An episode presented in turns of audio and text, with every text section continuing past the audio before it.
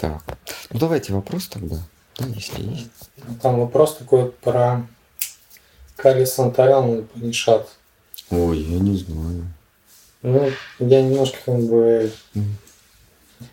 А, доброго здоровья. Меня вопрос по Кали Сантаряну Панишаде. В третьем стихе говорится, что освобождение можно достичь повторением имени один раз. Один лишь или отмеренным количеством. А в десятом стихе уже говорится о 35 миллионах раз. Согласитесь, разница огромна. 35 миллионов – это около 50 лет займет. И такая практика доступна лишь единицам. Как понимать такое явное противоречие? Ну, я, кстати, посмотрел э, ну, э, третий стих и десятый. И там напрямую не говорится, что один раз. Там, ну, как бы разные ачари переводят несколько по-разному. То есть там не один раз, а регулярно. То есть там кто-то переводит. Ну вот такой. Надо в санскрите посмотреть. А, там, там по правилам может быть. Ну, вот как, например, а, в английском там э, предлог a, да, он может означать, что one, то есть что это однажды, а может означать в принципе повторить. В принципе повторить. Тут важно понимать, что в Кали-Югу э, снимаются многие строгие правила для, для достижения спасения, для достижения освобождения. А, а, поскольку человек деградирует, он уже не может исполнять многих правил, то веды дают, дают ему поблажку в, в Кали-югу. И то, что в, в прошлой эпохе можно было достичь суровыми обетами, ну, какими-то су- суровыми практиками в Кали-югу, это же, это же, этого же самого можно достичь более простыми способами. Веда, она вообще считается как мать. И мать, она а, бывает иногда строгой, бывает иногда а, доброй. А в зависимости от уровня осознанности ребенка, она может применять более строгие или менее строгие наказания или методы обучения. Если ребенок, там, скажем, там, 13, то есть к 13-летнему ребенку, там, к 10-летнему ребенку не те же самые требования, как к 5-летнему ребенку. В 5 лет человек э, такой на грани без, безрассудства и разумности. Он только переходит в возраст 5-6 лет, он только переходит в возраст осознанного понимания окружающего мира. И в детстве, ну, скажем, в первых классах а, детей не наказывают за какие-то ошибки. Главное, что вот просто может сидеть за партой и что-то там э, вырисовывать, а не ковырять носу или там э, и в игры какие-то играть. А вот, вот его просто поощряют за усидчивость. А в, в старших классах просто сидеть за партой и что-то э, вырисовывать уже недостаточно. Если ты правильно не будешь отвечать, тебе двойку поставят. В, в начальных классах такого не, нет. по, мере, по, мере, по мере э, обретения сознания усиливаются требования к обучающимся. А, а в, в человеческой форме жизни, неважно, в какую эпоху человек рождается, в Кали-югу или в, в, в Трета-югу, а цель всегда одна и та же. Цель одна и та же у ребенка в начальном классе и, и в, старших, в старших классах. Это достичь, не знаю, там, сдать выпускные экзамены, да, перейти в следующий класс, ну, достичь какого-то результата, пройти тест в конце года. А, и в человеческой жизни цель – это достичь спасения, достичь освобождения. Соответственно, любая, любое действие. Вот. Цель человеческой жизни – это обрести спасение, а, то есть а, сбросить с себя оковы иллюзии и вырваться, вырваться за круг рождения и смерти. Если человек поступает, а, если человек любыми действиями приближается к этой цели, он поступает целесообразно, он поступает правильно.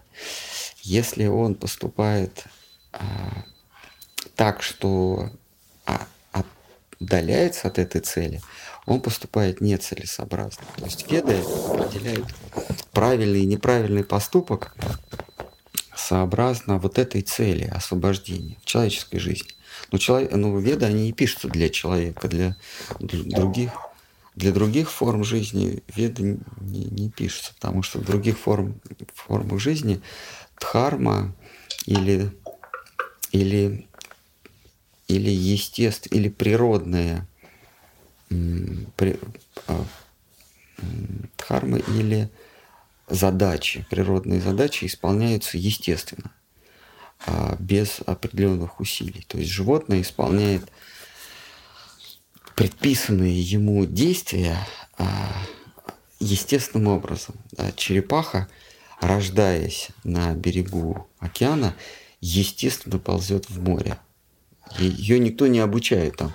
Не то, что черепашонок вылупился, раз попадает а, в школу в свою черепашью, и там большая черепаха, значит, ей говорит черепашонку, ты должен ползти в море. Там в море ты будешь в безопасности, и у тебя там будет еда. Ну, кто был в Пуре, там черепашонок раз и сразу бежит это, к Волге. Откуда-то он это знает.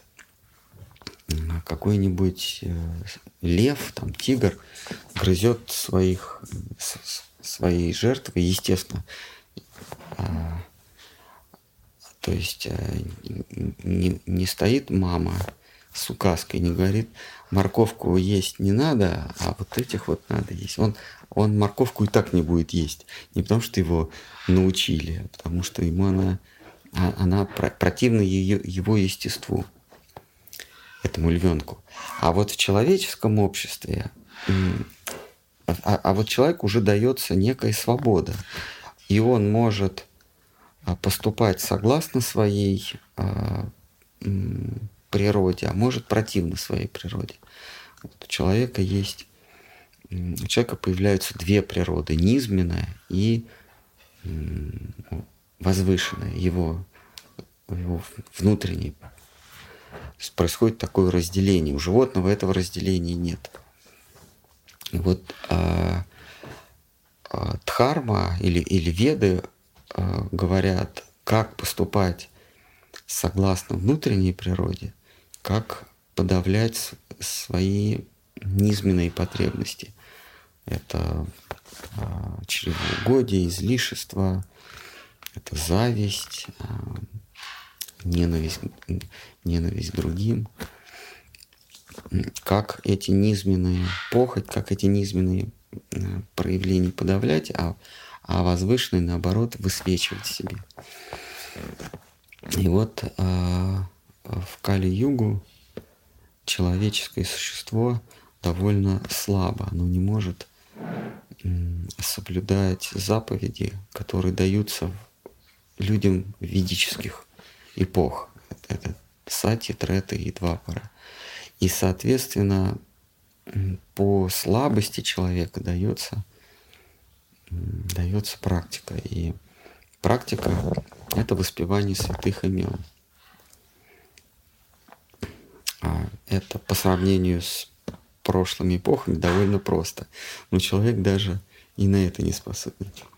Человек замещает свою внутреннюю природу, ту, которая зовет его в высший мир, в мир духа, в мир сознания, низшей природой, которая приземляет его, приковывает к этому кругу рождения и смерти, приковывает к земным страстям, к земным порокам.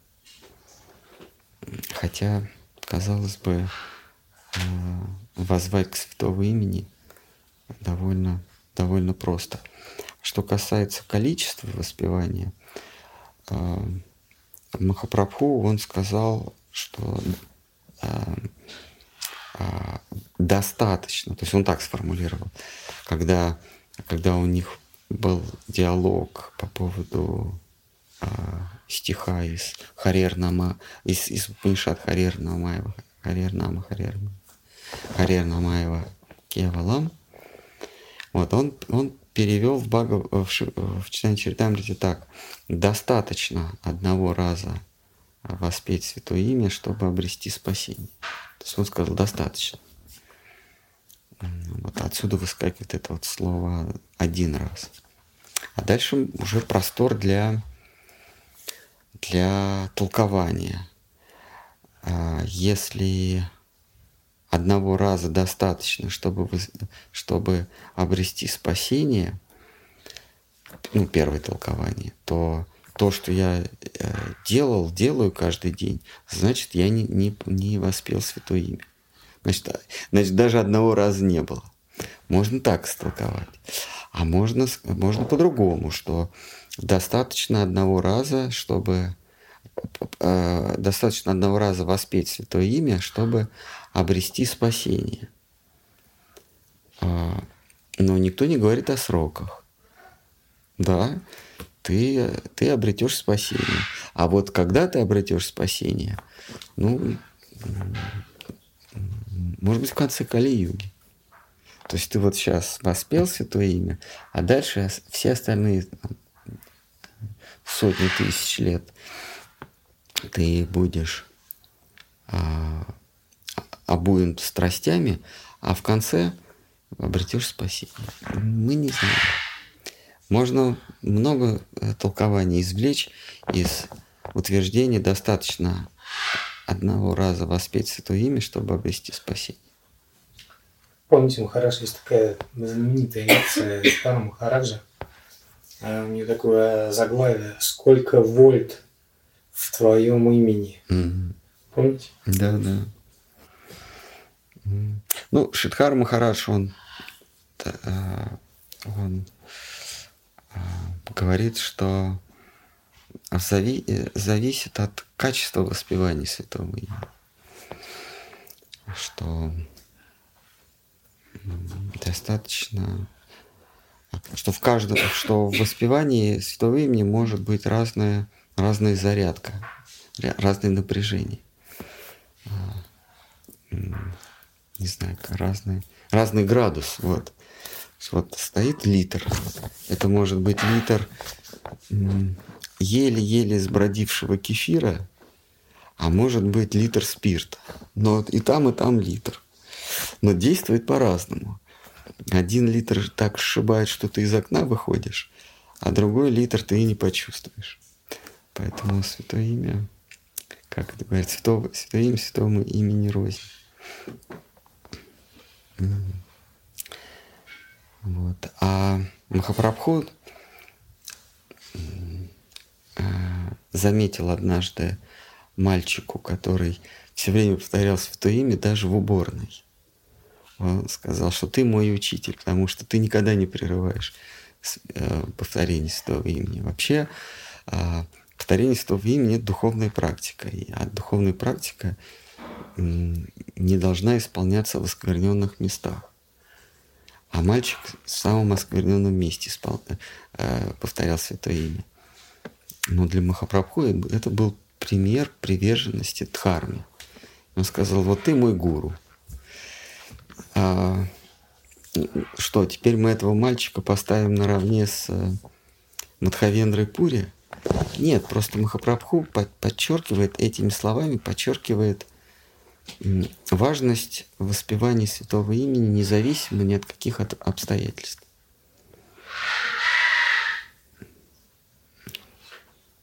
Да. Можно? Это... У меня есть просто цитата из э, седьмой книги Бхагаватам, там Нарда говорит, что имя Господне, имя Господа Бога обладает столь великой силой, что единожды изрекший его в миг достигает всего того, что великим усилием долгими жизнями стремятся отшельники и мудрецы.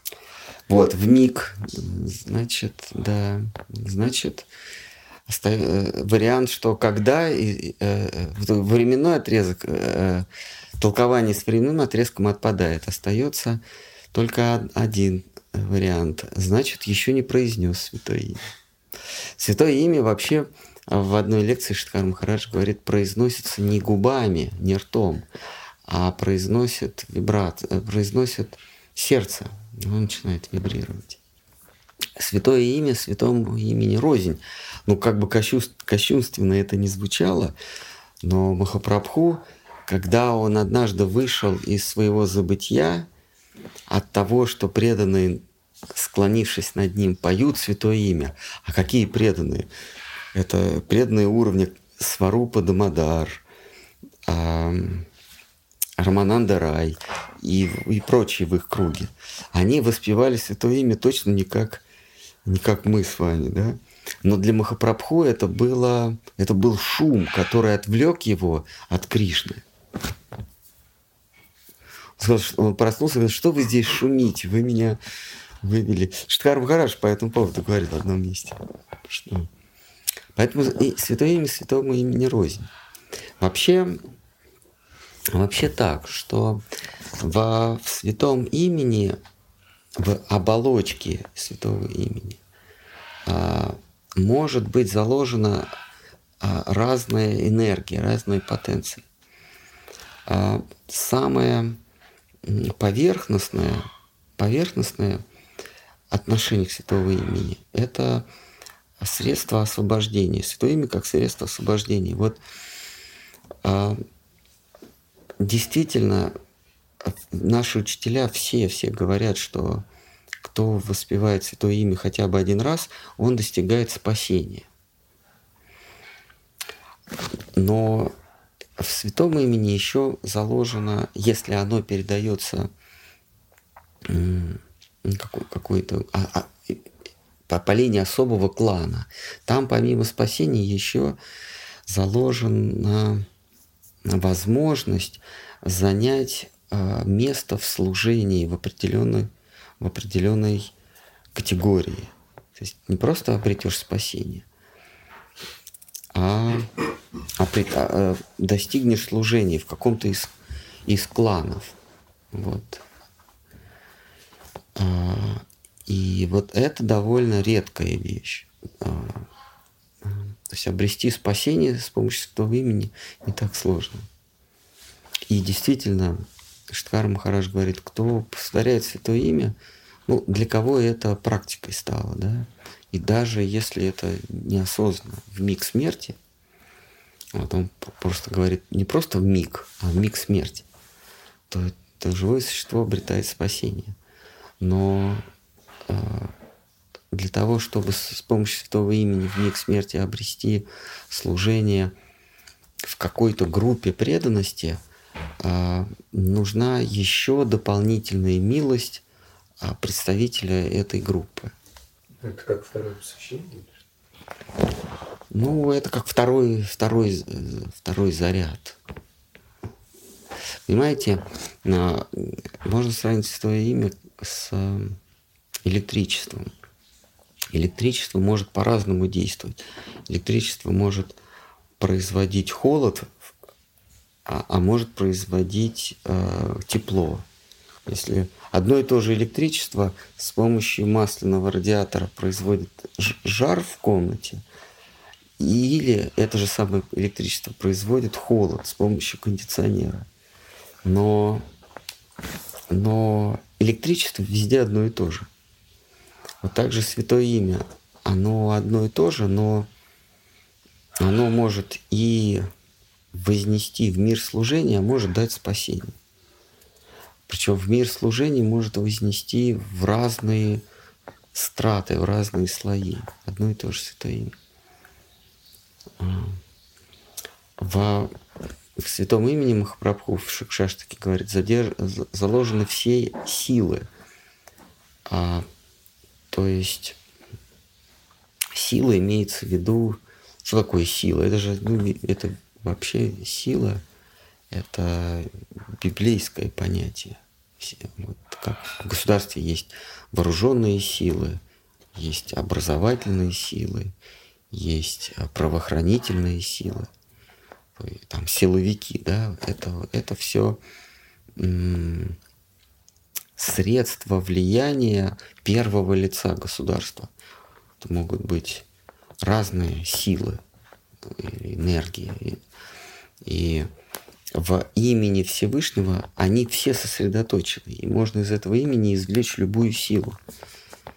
В имени Кришна содержится и Мадхурья раса, и э, Шанта раса, и, и прочие, прочие виды виды или качества Всевышнего.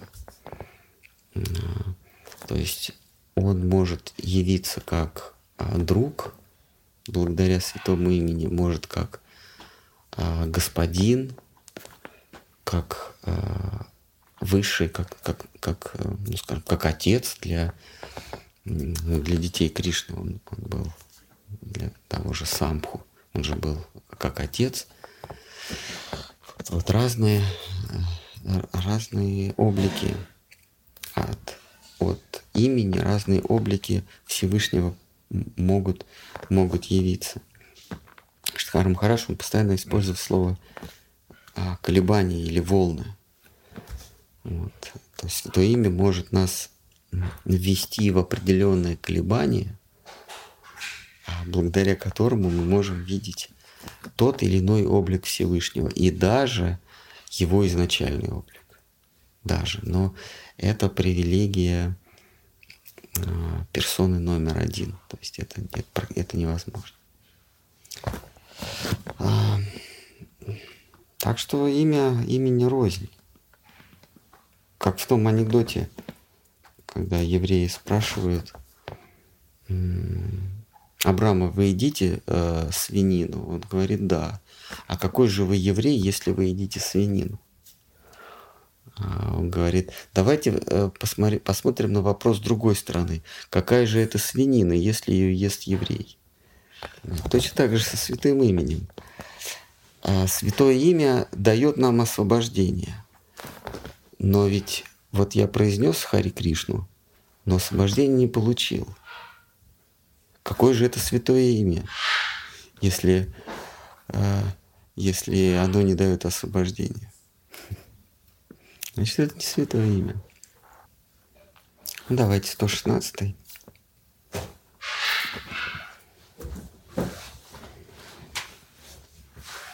Так, э, Гопа Кумар э, находится в чертогах Кришны и а, воочию наблюдает то, что нам в Шимат Бхагаватам рассказывает а, Шри Шука.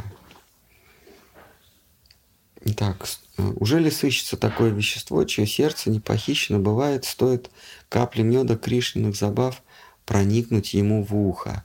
Язык мой требует вещать, но разум мне твердит довольно.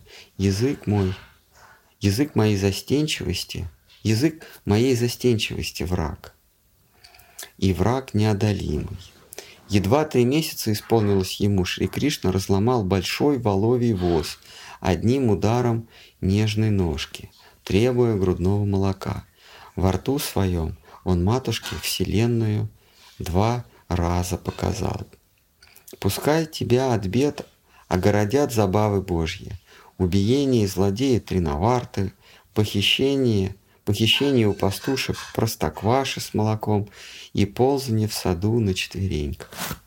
Пускай меня от всех напастей защитит его взгляд, взгляд плутовской и боязливый, в день, когда соседки жаловались матушке его на безобразие. Пускай меня бережет от бед его восторг, с которым поедал в саду он комья грязи. Пускай меня спасут его проказы с матушкой, когда она пахтала молоко.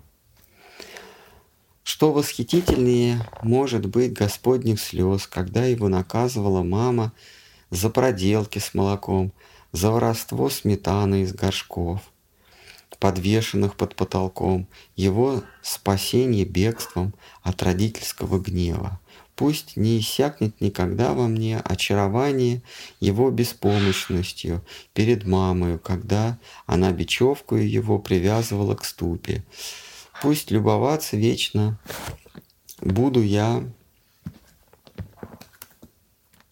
двумя деревьями, что он с корнями повалил в саду, и восхищаться добротой его, когда беспомощный он был веревкою повязан. В Бхагаватам есть стих, где а, веды говорят, что такого сделал, что, что в принципе мог сделать Нанда Махарадж, что высшая истина на четвереньках ползает у него во дворе. Ну вот мы понимаем, что должна душа сделать, чтобы вознестись там, в чертоги богов или вознестись в Царство Божье, вознестись э, в э, игры э, Господа Рамы, в Двараку и прочее. А что душа должна сделать, чтобы родиться во Вриндаване? В принципе, это понятно. Ну, то есть какой-то алгоритм, алгоритм прописан. А что нужно сделать для того, чтобы а, высшая истина у тебя ползала на четвереньках, а ты еще его ты еще эту истину еще веревкой привязывал. Вот каков алгоритм, какая практика должна быть? И веды этого не понимают. Они просто не могут расписать, поэтому а, оставляют этот вопрос а, повисшим. А, что он с корнями повалил в саду и восхищаться добротой его, когда беспомощный он был веревкой повязан. В лесу Вриндавана с телятами резвясь, играючи, он предал смерти оборотней Ватсу с Бакой. В пастушье платье облачал себя и подражал звериным звукам. Пусть первый из учителей свирелевой игры меня убережет от всех несчастий. Я преклоняюсь пред забавами Всевышнего, которым предавался он, ступая ранним утром, в окружении друзей в риндаванские рощи, выгоняя пред собой телячье стадо и, восхищаться, не перестаю картиную его вхождения в пасть большого змея. Мой ум пленен Господней трапезой, в траве с друзьями, на озерном берегу и поиском телят, сбез, сбез, сбежавших, сбежавших э, тут же в рощу. Я умиляюсь горсти риса с простоквашею, с простоквашей в маленькой его ладони. Возможно ли описать очарование Кришных забав, которые Творца сбивают с толку, когда Шри Кришна самолично приумножился в обличии телят – и пастушат приятелей своих, и сразу же направился с невинным видом их искать в лесную рощу. Создатель Брахма позже догадался про особое величие Гакулы, края, где края, края, где творятся детские забавы Бога, и почтил восторженной молитвой Кришну, Господа, в котором воплощается чистейший вкус любви во врадж. Нельзя не преклоняться пред чудесными забавами его, перед его пастушьим ремеслом, почтением к брату, восхвалением природной красоты и подражанию пчелиному жужжанию. Господь расправился со слом Динукою и с племенем его в лесной чащобе Талия. Это название леса, там девять лесов, Талаван есть один. Он вместе с женщинами в Раджи сумерки встречал. Язык, язык бессилен мой воспеть Господних игр славу. Я лишь могу почтение им отдать. Ешодиного сына развлечения в водах озера, где Калия творил свои бесчинства у меня в душе, Смятение счастливое и горькое такое вызывает, что теряю память всякий раз, теряю нить повествования. Теряю нить повествования. Стоит попытаться мне поведать о его забаве этой. Что я еще тебе могу сказать? Что за э, и что за наказание устроил твари злой в гневе? И что за праздник учинил, выплясывая на раскрытых каблуках гадюки. Вселенский аспид, даже он же выписать такое наказание и милость не умеет.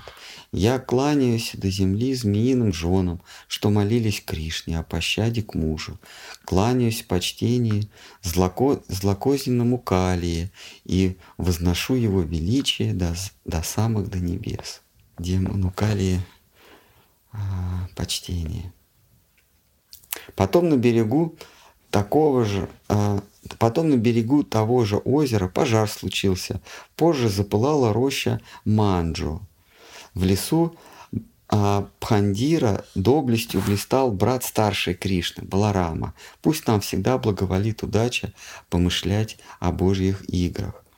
Благословенно Кришнины забавы осенью в лесах расцветших, пеструю, в лесах рассветших пестротой после проливных дождей, когда Шри Кришна почевал под сенью дерев, и Бог любви коварный пронизал стрелами. Стрелами нежные сердца чудесных женщин в Раджи. Увижу ли я когда-нибудь воочию наряд его лесной, в котором похищает он сердца всех жителей Вселенной и уносит прочь напевом льющимся от сладостной его свирели. Увижу я его наряд, в котором очаровывает он пастушек юных. В тот день похитил он одежду у невинных дев, вскарабкался на дерево проворно, на ветвистую кадамбу, и потом безжалостно над жертвами коварства потешался – и лишь когда они, сложив ладони, вознесли ему смиренные мольбы, он им с плеча вернул одежды.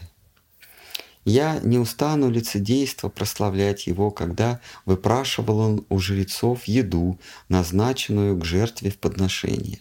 Когда он ласковую речью жен жрецов пленил и после наслаждался трапезными, трапезными их дарами.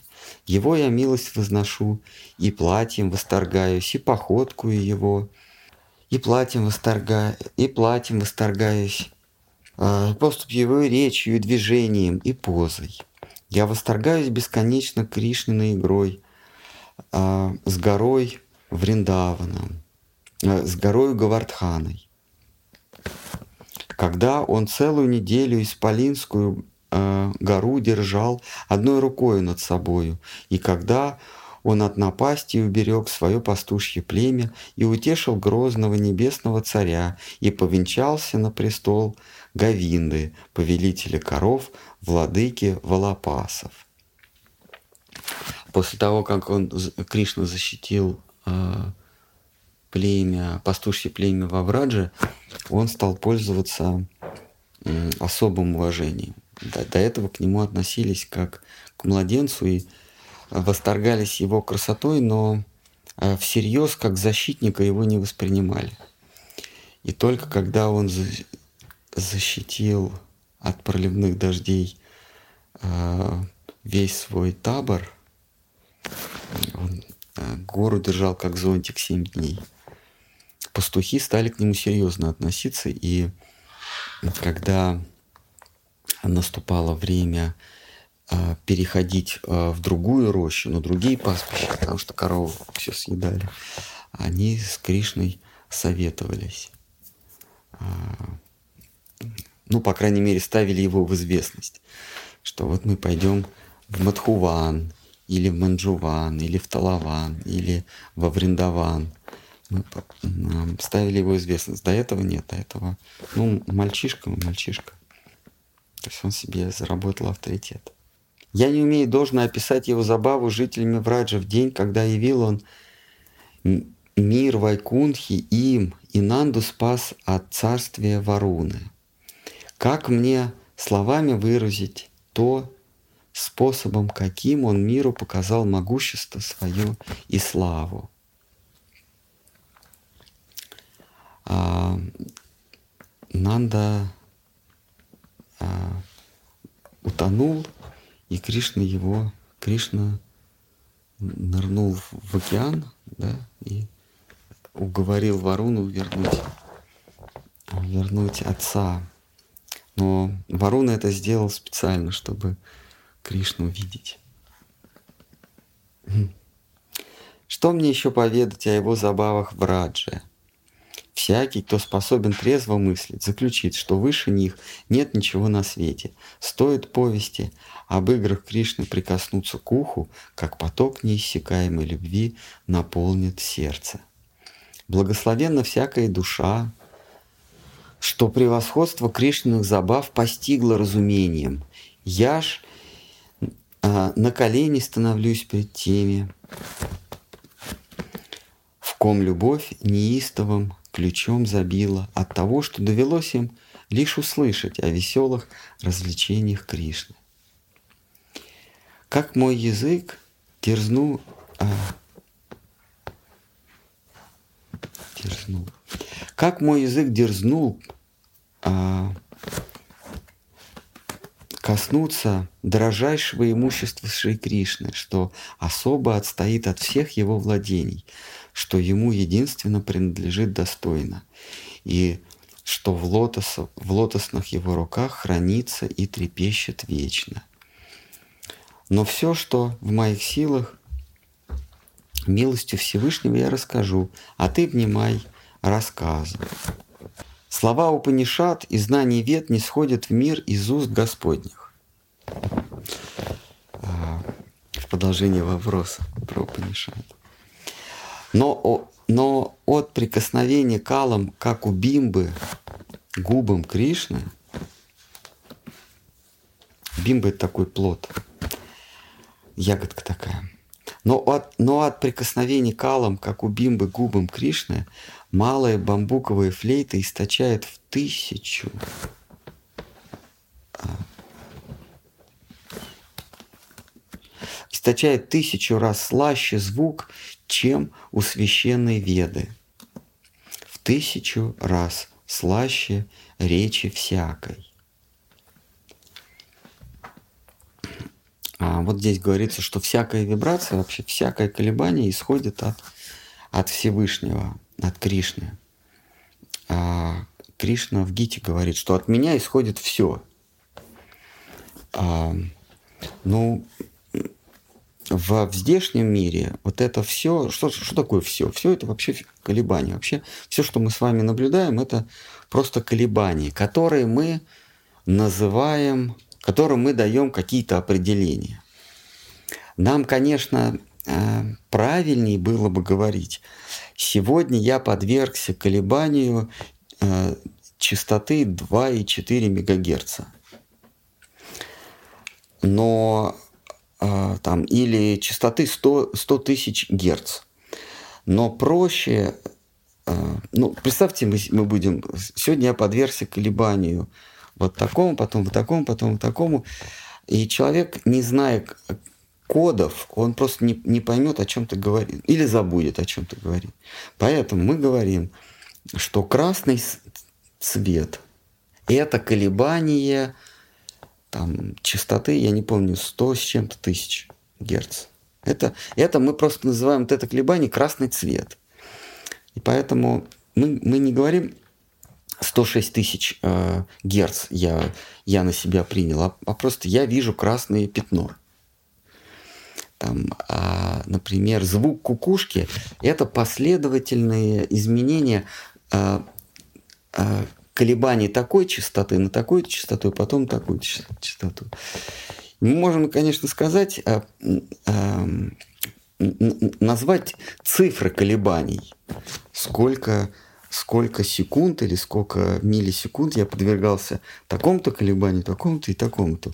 Но мы просто вот, этот, вот, вот это колебание называем а, кукуканье кукушки. Или как? Что она делает? Кукукает? Или кукает? Кукует. А, кукует. А, но она еще и кукает. Это тоже какое-то колебание. Я, я вижу, как что-то кукает с, с, э, с ветки. А, а, то есть все в этом мире это колебания. И, и, и звук, запах, цвет, а, теплота, холод. Это все разные колебания. Но мы им даем название. Как Штхар Махараш говорит, это просто мир понятий или мир названий. А, науминальный мир. Есть феноменальный, есть науминальный. Это просто мир названий. На самом деле колебания. Но эти колебания есть отголоски каких-то более глубинных колебаний. И они уже находятся за гранью нашего восприятия, нашего физического восприятия. Этот мир – это физический мир. Это мир физических колебаний. Вернее, тех колебаний, которые мы способны ощутить органами чувств, коих у нас пять. Но есть колебания, которые мы не можем ощутить органами чувств. Эти колебания э, – это колебания мысли. А йог, добившийся определенных успехов, вот он может эти колебания воспринимать.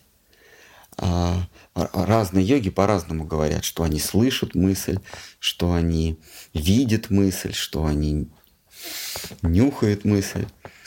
А просто в человеческом языке, вернее, в языке обывателя, а, колебание, которое производит на, на нас мысль, оно не обозначается, потому что обычный человек, он мысль не видит, ну, не, не, не регистрирует.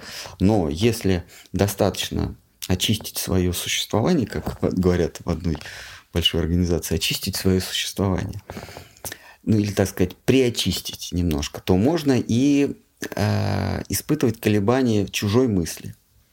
Это одна из, одна из ситхов, да, это э, читать чужие мысли. Да, одна из. Ну вот если достаточно себя вести себя в некое состояние, то можно колебаться, э, входить в резонанс чужим колебанием мысленным и, и прям считывать его мысль. А помните, Штхар Махарадж в одной беседе говорит, что к нему приезжали какие-то русские, русские, то ли космонавты, то ли разведчики, и спрашивали, где в ведах говорится о чтении мыслей, а, что вот, дескать, они кого-то хотят послать на Марс, и а, чтобы не заморачиваться с электричеством, они с, с космонавтами будут общаться мысленно. Вот. И они знают, что в ведах об этом говорится. Вот они ездят по Индии и опрашивают разных йогов. И, и они, значит, когда приехали, они сказали, что вот нам посоветовал, мы пришли к какому-то йогу, а он, он сказал, да кто я такой, вот идите к Шидхари Махараджу. Вот. Но я их, конечно, послал куда э, э, туда э, и ничего им не ответил. Но в целом, да, мысли можно... Мысли это тоже колебания, и тоже джива способна их регистрировать и, и читать. Но за гранью мысли есть еще что-то более глубинное. И мысль уже это не способна охватить а мы это уже мы говорим о рассудке. Да? А дальше еще более глубинное это, ну, это рассудок это мудрость. То есть мудрость это тоже своего рода колебание. А она, она лежит под поверхностью мысли. И продвинутый йог, он эту мудрость считывает в ведах. Но есть еще более глубинные колебания. Это колебания э, веры, э, преданности.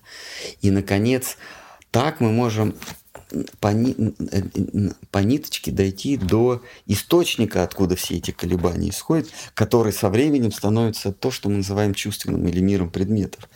И это источник или эпицентр этих всех колебаний – это а, враджа, это лилы игры там происходят колебания, которые душа не способна воспринять. пока она не будет, пока ей не придадут форму и консистенцию те, кто принимает участие в этих забавах. А так а, душа, максимум, на что способна душа, это, а, это регистрировать или вибрировать с колебаниями в океане духа, в океане сознания, в океане чит. А океан чит – это родная среда души. А атма родом из океана сознания. И, в принципе, она может в океане сознания э, найти свой родной дом. Да? Но то, что подвергает колебанию океан сознания, находится за гранью сознания.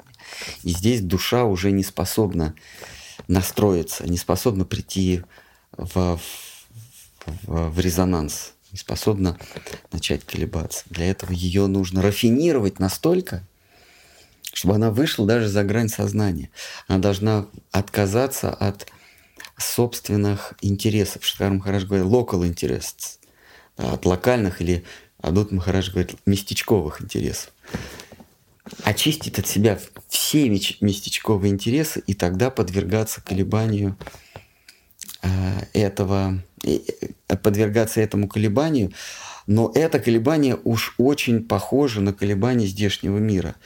Там, там птички щебечут, э, ругаются, кричат друг на друга, семьями обзаводятся, там вообще семьи какие-то ходят какие-то дети у них. Ну, вообще не похоже на духовный мир.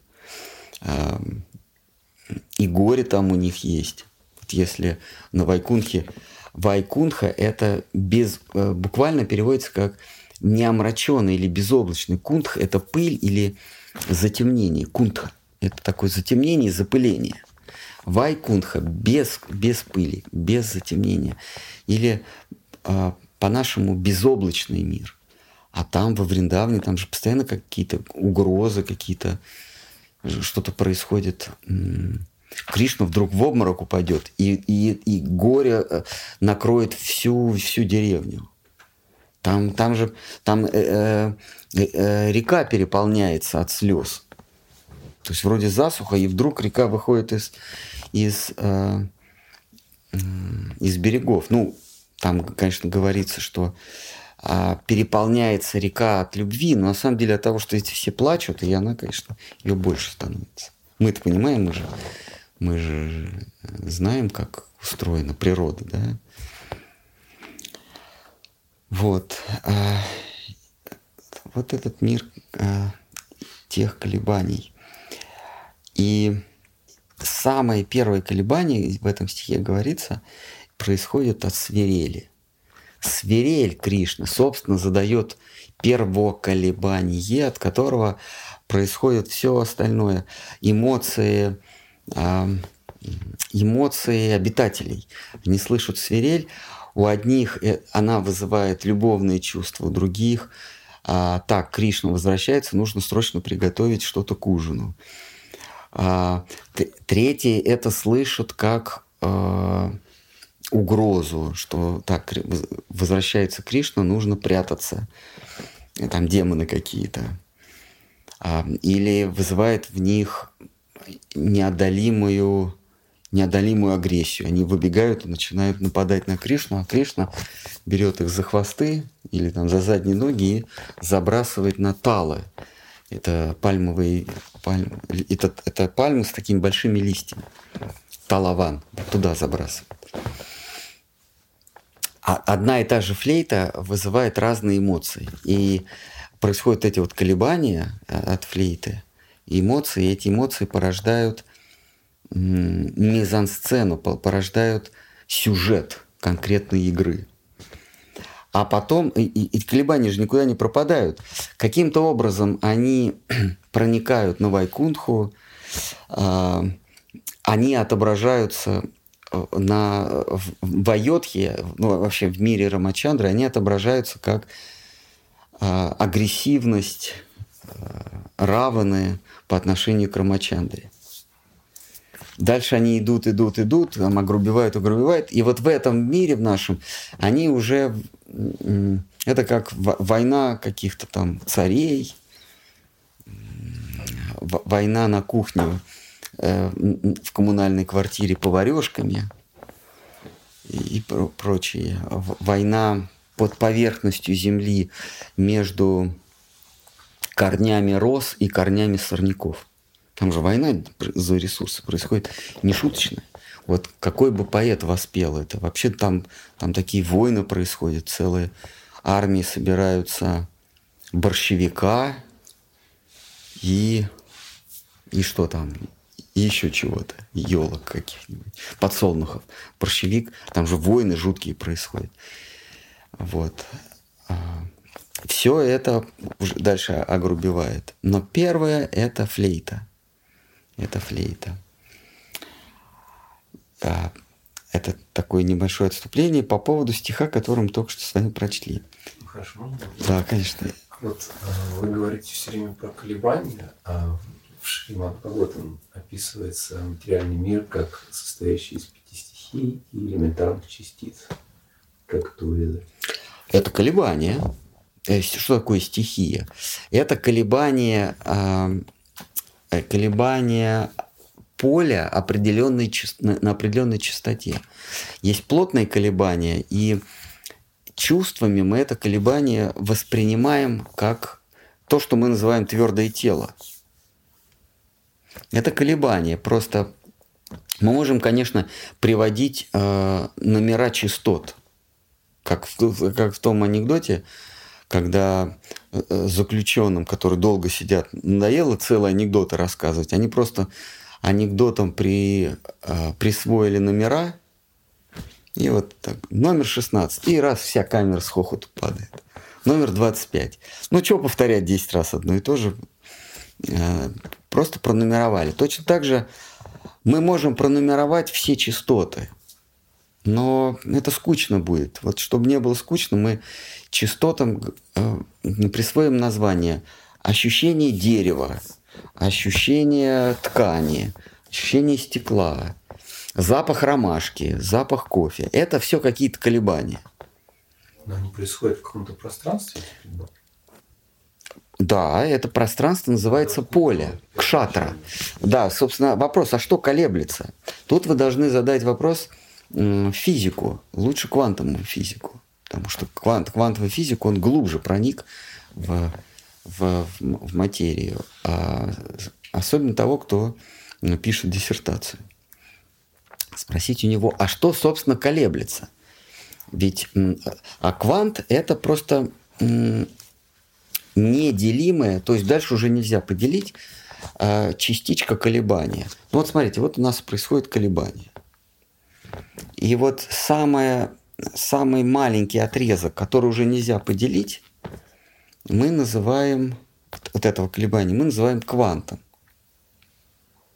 То есть дальше уже нельзя поделить. Ну вот как, например, нельзя пол копейки перевести. Я, я не могу вам перевести пол копейки. Я могу вам перенести одну, две копейки, сто копеек, сто тысяч копеек.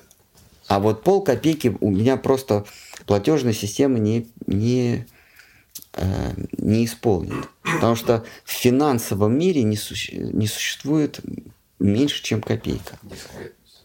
Да, дискретность или квант – это копейка. В материальном мире этот мир тоже э, дискретен, и минимальная частица колебания, э, какая бы она ни была, она просто называется квантом. И все состоит из этих квантов. А в Бхагаватам, вот в 11 книге, в 11 главе 3 песни говорится, что э, самые первые регистрируемые колебания – это когда три кванта Три по два. Три по два. Три по два, да, да. две двоечки. И вот тогда э, орган чувств, наши органы чувств уже могут за, зарегистрировать. Ну, человеческие, может быть, не знаю, какой-нибудь там полубог, он может быть 3 по 1 зарегистрировать. Я не знаю, но... Но там говорится о частицах. Но это то же самое. Частица и квант.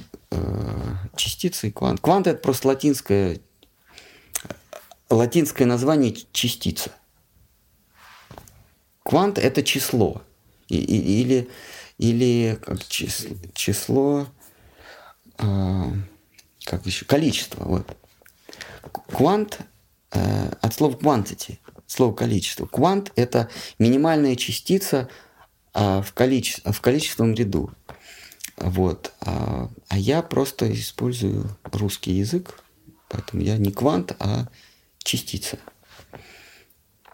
И вот, а вот что колеблется? Вот мы видим, как, э, когда мы смотрим на воду, мы видим, как колеблется вода. И мы можем сказать, грубо говоря, капля – это квант колеблющейся воды. Вот эти волны, они же, это же вода колеблется. Мы видим волны воды. А что есть колеблющееся в этом мире? Что колеблется? Стихия – это участок колебания. Вот есть, есть плотный участок колебания или уплотненный да, участок колебания. Мы говорим, это твердое вещество. Есть колебания более такие вот растянутые. Мы говорим, это жидкость. Есть еще более растянутые. Мы говорим, это газ, воздух. Еще более растянутые – это а, огонь. А еще более растянутый – это эфир или ну, такое пространство. Да? А что же это колеблется? Вот что же мы такое вот колеблется? Да? А, и физик вам не ответит. А физик говорит, это уже не наше, а, не наше поле исследования. Мы не знаем, что колеблется.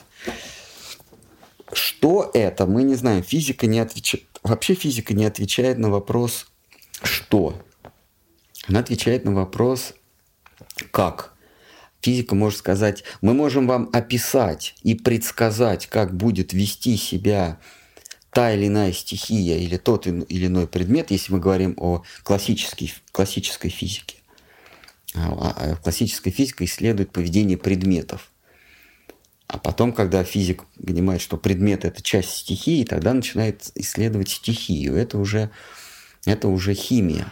Когда мы проникаем в самую, в самую глубь стихии, это уже квантовая физика. То есть физика, физика взаимодействия частей, частиц, а не физика взаимодействия предметов. А и, фи, и физика, она не говорит, что это. Она говорит, вот как это происходит. Вот если мы два ядра с, с, с, с заданной скоростью в воздухе столкнем, мы сможем предсказать зная их скорость, зная плотность воздуха, зная их э, начальную скорость, да, и, э, и, и место, где это произойдет, мы можем сказать, как они поведут дальше себя. А если, а, зная их вес, если огромное ядро, то оно полетит дальше, чуть-чуть отклонившись, а малое э, сильно изменит свою траекторию. Если они равного веса, то они столкнутся и распадутся. Э, это физика, физика может на этот вопрос ответить.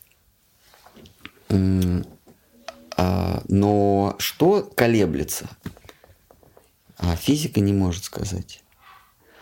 Потому что это уже вопрос философии. Философия – это следующий шаг после, в, в, в поиске истины, после физики. А философия уже отвечает, а что это такое?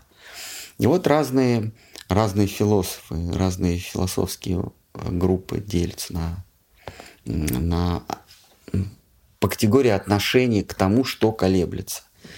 А веды утверждают, э, что колеблется наше сознание.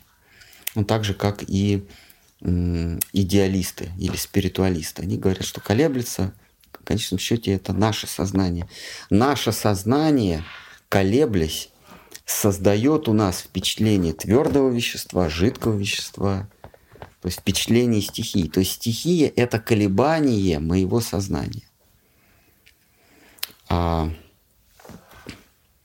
то есть не существует как таковых предметов, а есть просто колебания, причем колебание мое личное. И вот это колебание создает впечатление, что есть дом, мебель, небо, а, ку кукуканье кукушки. Но оно объективно или субъективно? Конечно, субъективно. Сознания нет. субъективно. Объективного мира вообще не существует. То есть не существует мира помимо нас. Если мы говорим вот об этом мире, он существует только в сознании наблюдателя.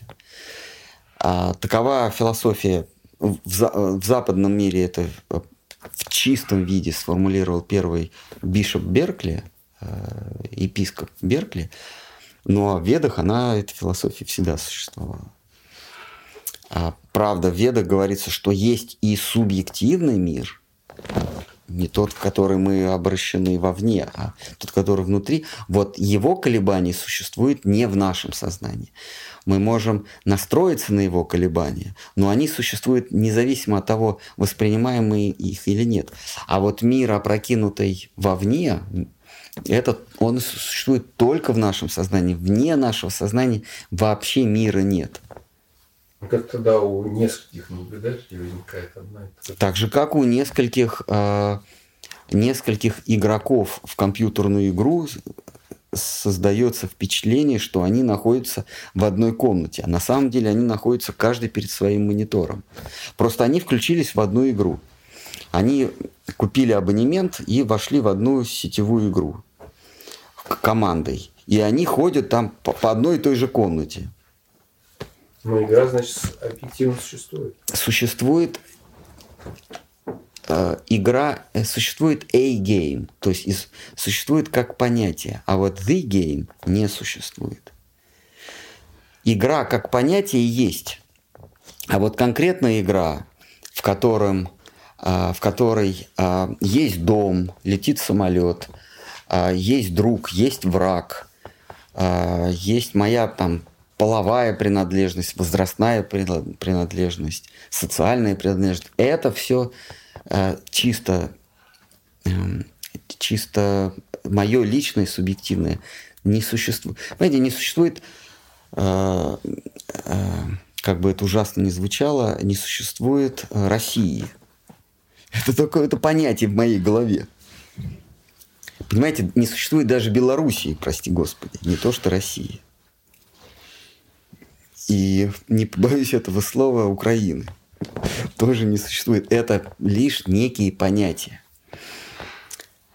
Но человек скажет, ну да, мы, ну, ну это понятно, да, в физическом мире, в мире физики, ну не существует, не существует э, там, государств. Но ведь существует море, существуют березки.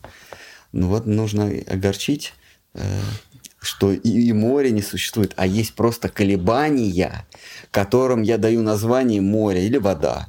Есть колебания, которым я даю название твердь. Ну, твердь бывает разной степени колебания. А, вот мы берем таблицу Менделеева, да, мы говорим металл, газ, э, там какие-то еще вещества, там полимерные какие-то вещества. Но это всего-навсего колебания электронов. Просто мы им даем название металл, газ, плазма, а это просто колебания. А, и колебания происходят от нас. То есть изначально Кришна играет на флейте. Эта флейта порождает колебания в его мире. А, те, кто наиболее чистые, те, кто приближен к персоне номер один или два, не, уже мы не знаем, кто там один, кто два, они наиболее близко резонируют, наиболее точнее резонируют с колебанием Кришны. Поэтому они его воспринимают как, как изначальный ади, ади дев. А дальше эти колебания немножко искажаются. А, и, и это, это уже группы э, более дальних рядов. То есть в, в первых рядах они вот такие. Потом вот такие. В третьем они уже вот такие. И чем дальше, тем, тем грустнее. Вот. Эти колебания, они в этом мире воспринимаются уже как предметы. Ну да, проходят они через такую толщу, такую бытийную толщу, которая называется брахман или океан сознания. И мы есть частичка, каждый из нас есть выдуманная виртуальная частичка океана сознания. На самом деле даже океан сознания э, не, э, не дробится объективно.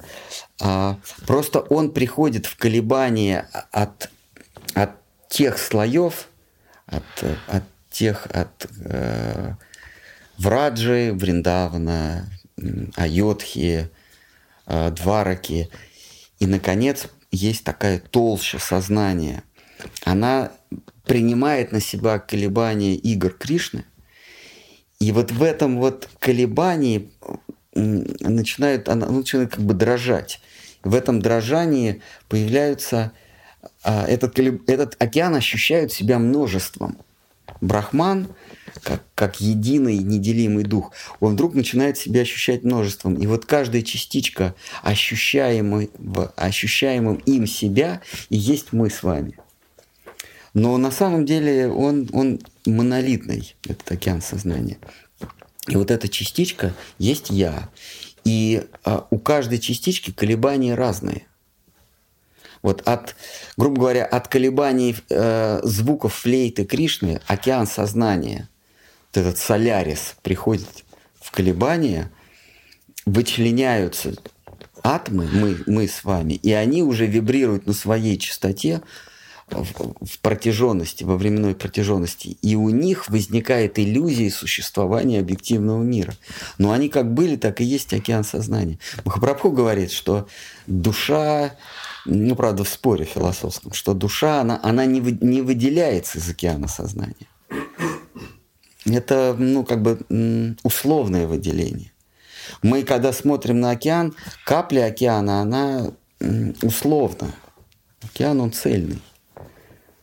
А, но вот он начинает вибрировать, он начинает играть, вот брахман, и появляется множество, их бесконечное количество. То есть нет, не то, что, не то, что их сосчитать невозможно, а поскольку это виртуальные частички, атомы, то их бесконечное количество, как точек в пространстве. Так. Э, да, и, и мир воспринимается по-разному. Вот, например, вот твердое вещество, да, оно колеблется с какой-то частотой. Вернее, это и, есть, это есть природа, колеблющаяся с определенной частотой. А, а частота физически замеряется в чем? В герцах. Да, это, это количество колебаний в единицу времени. А как можно изменить количество колебаний в единицу времени?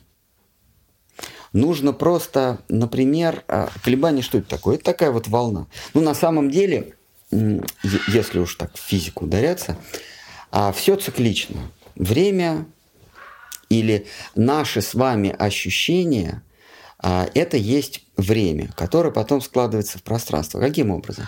Вот все циклично, все, все идет по кругу. Живое существо или, или сознание колеблется на одних и тех же частотах по кругу.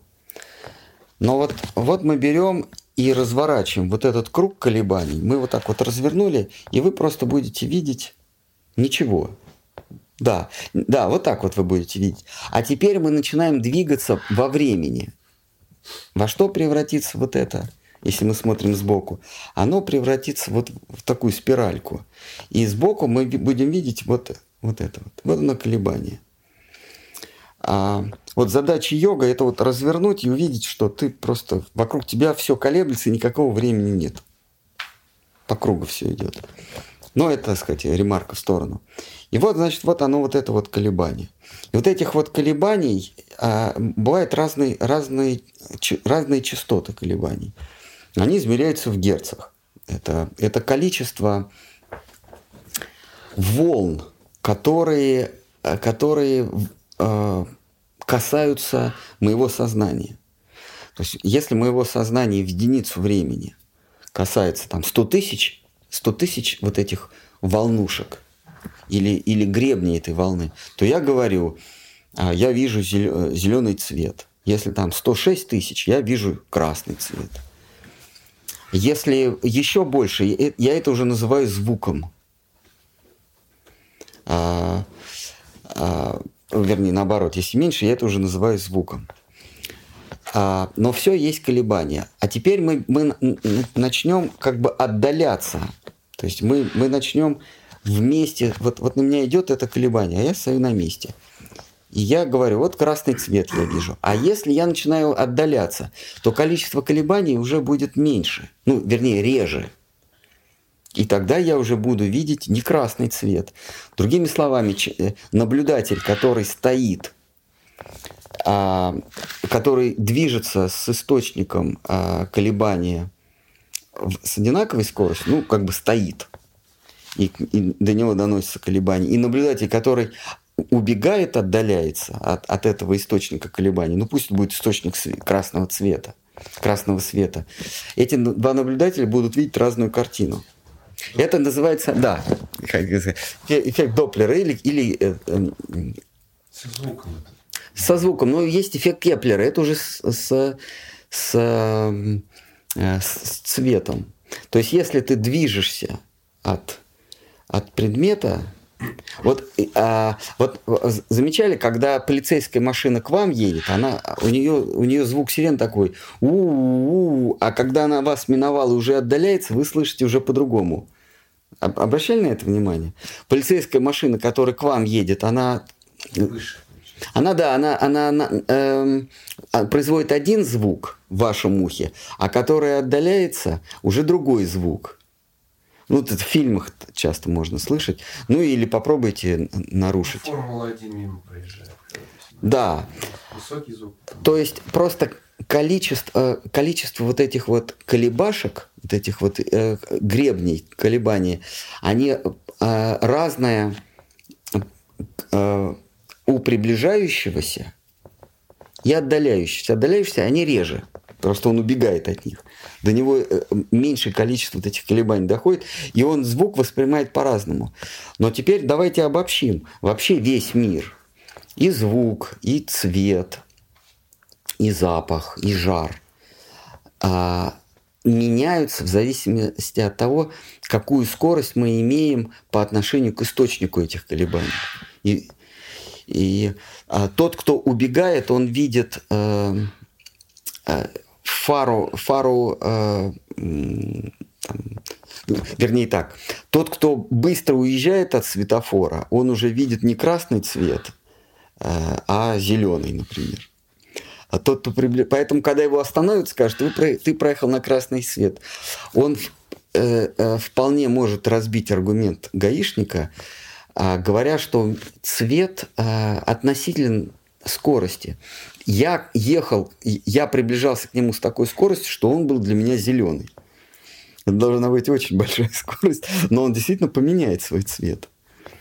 Там, или желтый, например. Что я, я успел проскочить на, на желтый, еще был не красный.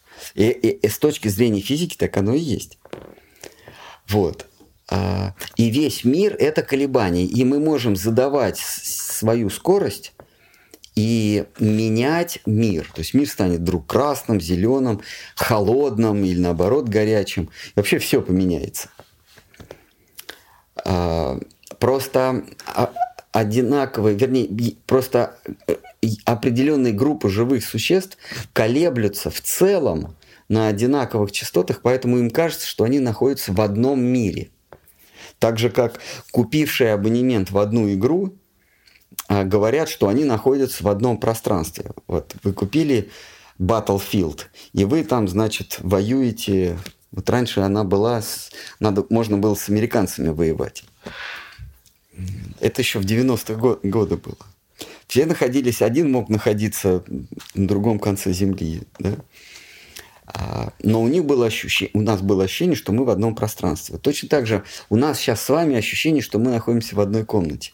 Но это не так. Каждый находится в своем пузыре. Но экран у него очень э, sophisticated, очень, как это сказать, изощренный. И этот экран ума, во-первых, он 3D, он, он обволакивает, в отличие от экрана игрового, где только одна часть твоего визуального ощущения есть экран. А в нашем экране все, все 360 это экран, и при этом этот экран мы можем нюхать, обонять, а, а, осязать. Касаться к нему, да. А, осязать. Такой сложный, сложный экран. Но вот мы все в своих пузырях, и у нас происходит колебание внутри этого пузыря, и мы говорим, о, мы находимся в одной комнате. Здесь очень интересно, э, дальтоники, они видят другие цвета, их никак не убедить. А другие животные, а, глу, а глухонемые, они разговаривают, а слоны, знаете, да, они разговаривают, э, отбивая э, ногами э, ну не чечетку, а отбивая стук по земле, они разговаривают друг с другом. У них ноги, вот эти ступни, очень чувствительные мы говорим слоновья кожа, а на самом деле на, на ступнях у них очень тонкая э, э, э, орган осязания, и они могут услышать, как слоненок может услышать, как его зовет мама, и он побежит в нужную сторону. Или э, услышать сигнал тревоги, сигнал опасности. Вот они постучали, и по земле пошли колебания, а у них такие тонкие пяточки, и они понимают. Они разговаривают такими колебаниями. А, то есть мы все живем в своем, в своем мире. Собаки, говорят, не видят в цвете, да? Ну, так говорят. Кроты вообще не видят. Ну что же, они теперь газет не читают? Читают, но... Свои кротовьи. Дейцайтунг, да? Свои кротовьи. Э, ну, какими-то запахами, не знаю, или усиками. Так подпол, подполз, раз усиками. А, а, передал ему новость, побежал дальше. Вот. Пчелы колебаниями тоже общаются. Все, все общаются колебаниями. Информация есть колебания. Да. В общем, если у нас, если у меня есть пузырек, да, и в этом пузырьке получается, но я же не могу говорить, что, а, то есть получается в моем пузырьке другие пузырьки, то есть не отдельно пузырьки, а в моем пузырьке другие пузырьки. Ну какие пузыри? Мы с вами в коконе находимся. А, Но вы же отдельно, и все отдельно в коконе. Или вот вы говорите о том, что в моем... А, нет, вы, вы как-то, вы, вы в своем коконе как-то воспринимаете колебания, исходящие от меня. Как-то это вот через, через толщу. Ну вот как если между нами нет стены, то я слышу ясный звук, там играет музыка, я ее слышу. А если я устанавливаю звукоизоляцию, я этот звук слышу, ну, ну так вот, как, как через ведро, что-то такое, да? Вот точно так же мы с вами находимся каждый в своей, в своей стене, в своем пузыре, и мы воспринимаем другие пузыри через толщу своего понимания, ну, через свою стену. Ну вот, то есть они существуют. Конечно. Они существуют, но, это, но не в том виде, в каком мы воспринимаем. То есть мы все существуем, но не в том виде, как я вот воспринимаю там, мама, папа. Это, это э, частичка сознания, частичка Всевышнего, но я ее воспринимаю в своем пузыре как свою маму или там своего ребенка своего врага, в конце концов. А на самом деле? А это такая же частичка Бога, лучик Всевышнего, как, как я. Мудрец одними глазами смотрит на украинца, белоруса и русского. Так же Кришна в Гите говорит, да? А, еще и корову. Собаку и собакоеда. А, ну даже так.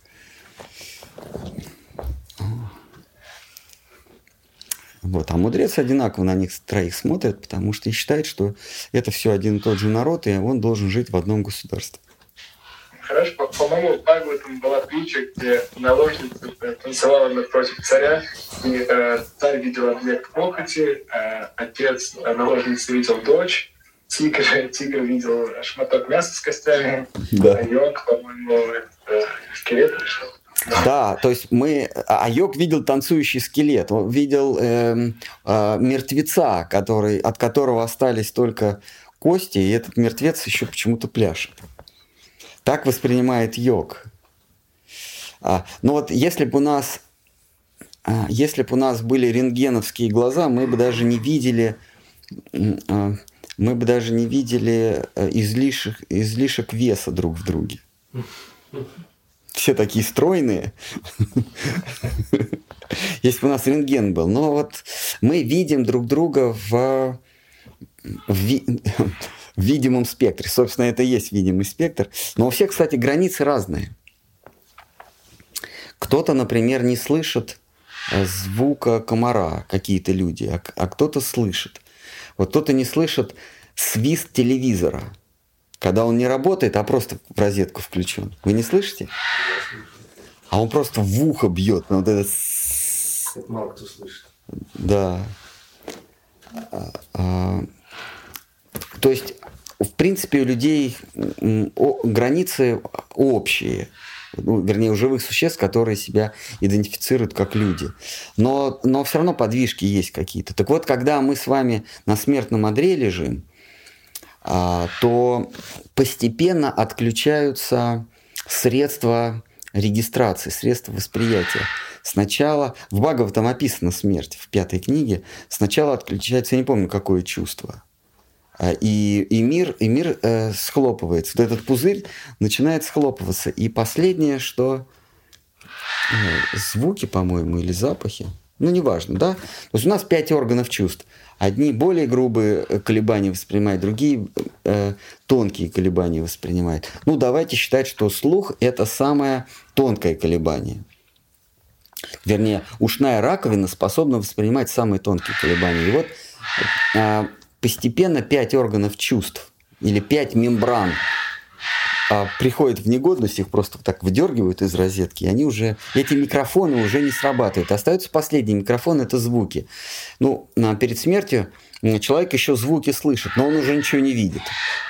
То есть это мембр... Э, электричество не подается на, на колебания глаза, и все, и глаз перестает регистрировать колебания а, цветовое, да, зрительное. Но, но ушная раковина, она, она еще тонкая, она способна э, воспринимать. А потом э, остается только колебание мысли. Мы, то есть наше тело уже умерло и начинает разлагаться. Но мысль еще работает. Э, ну, ума, не мозг, а ум работает. И с, этой, с этими колебаниями мы, мы эм, переходим в новое тело. И потом включаются а, эти пять колебаний чувственных, они тоже последовательно включаются. У, у новорожденного у него еще не все органы чувства э, срабатывают, да? Он еще, он еще точно не видит. Ну, по крайней мере, какие-то там э, э, э резкость еще не наведена. А может и не видит. Там, даже когда рождается человек, он видит картинку перевернутой. А, да, то есть еще программа не заработала, а еще обработки нету. Вот, но звуки он слышит. да, да, да. Нам слюна течет, да, все из него течет. Вот.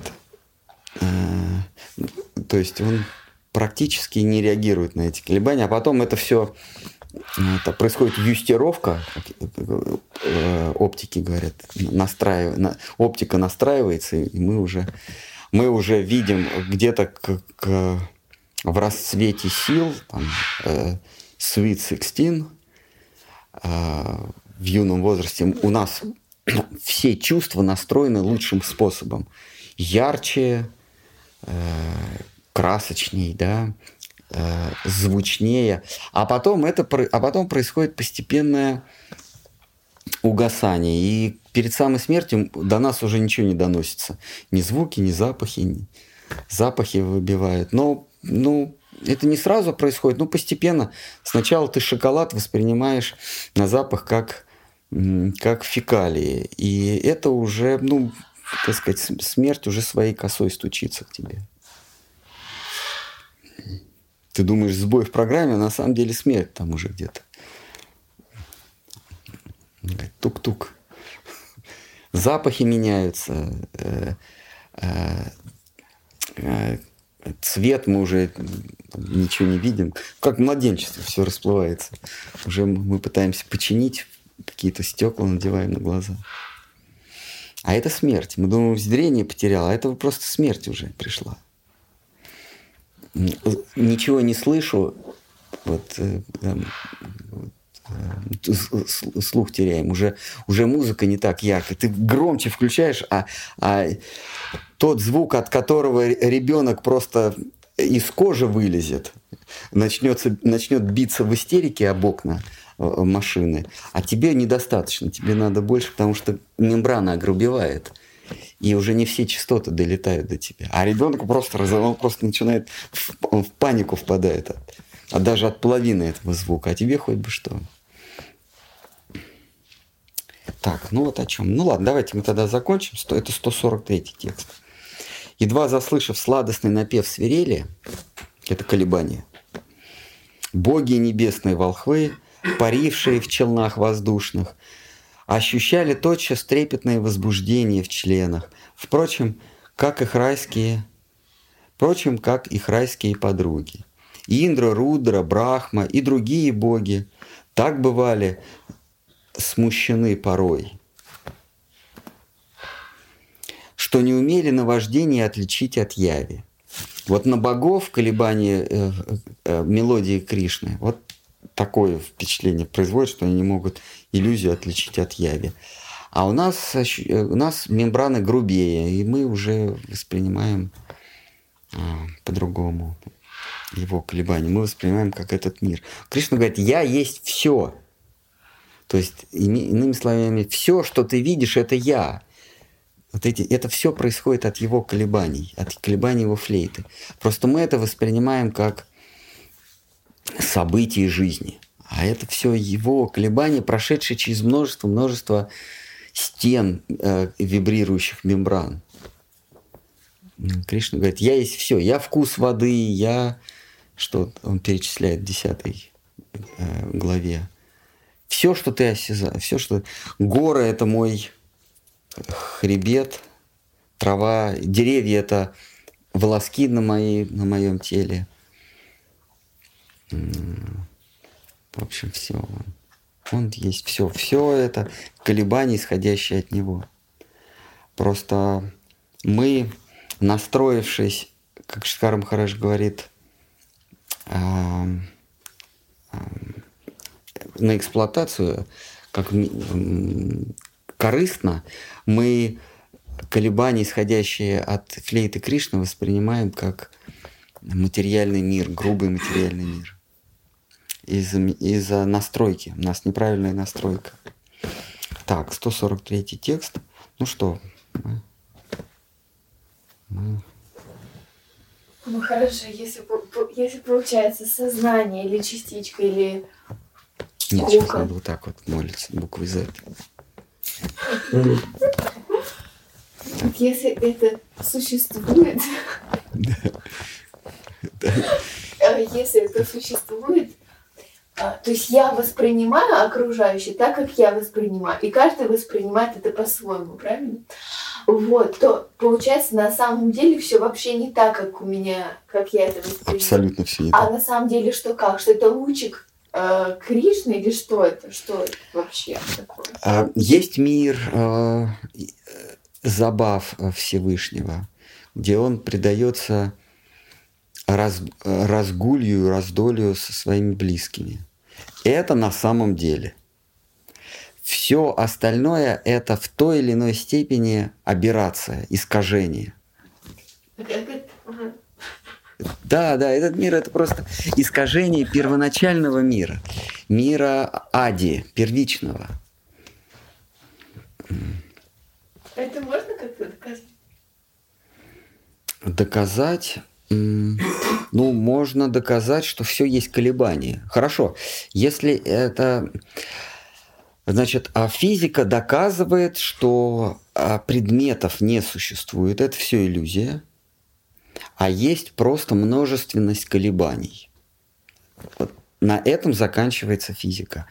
Есть, есть а, минимальное колебание, которому присвоено название квант – или неделимая частица колебания. А, все состоит из квантов. Кванты существуют а, только в сознании. В зависимости от наблюдателя картина мира меняется. Это известная формула, а, формула квантовой физики. это доказывается. Квантовая физика, кстати, она не столько про эксперименты, сколько про математику. То есть это все доказывается математическим аппаратом. Мир есть колебания, последовательные колебания, но мы эти колебания воспринимаем как, эм, как иногда как частицы, иногда как волну. В зависимости от наблюдателя. Но нужно, нужно э, сказать, э, уточнить, э, не от, не от сознания наблюдателя, а если мы говорим физически, в физических терминах, а от скорости наблюдателя. От скорости наблюдателя зависит от того, какую картину мира он наблюдает. А что такое скорость? Скорость наблюдателя.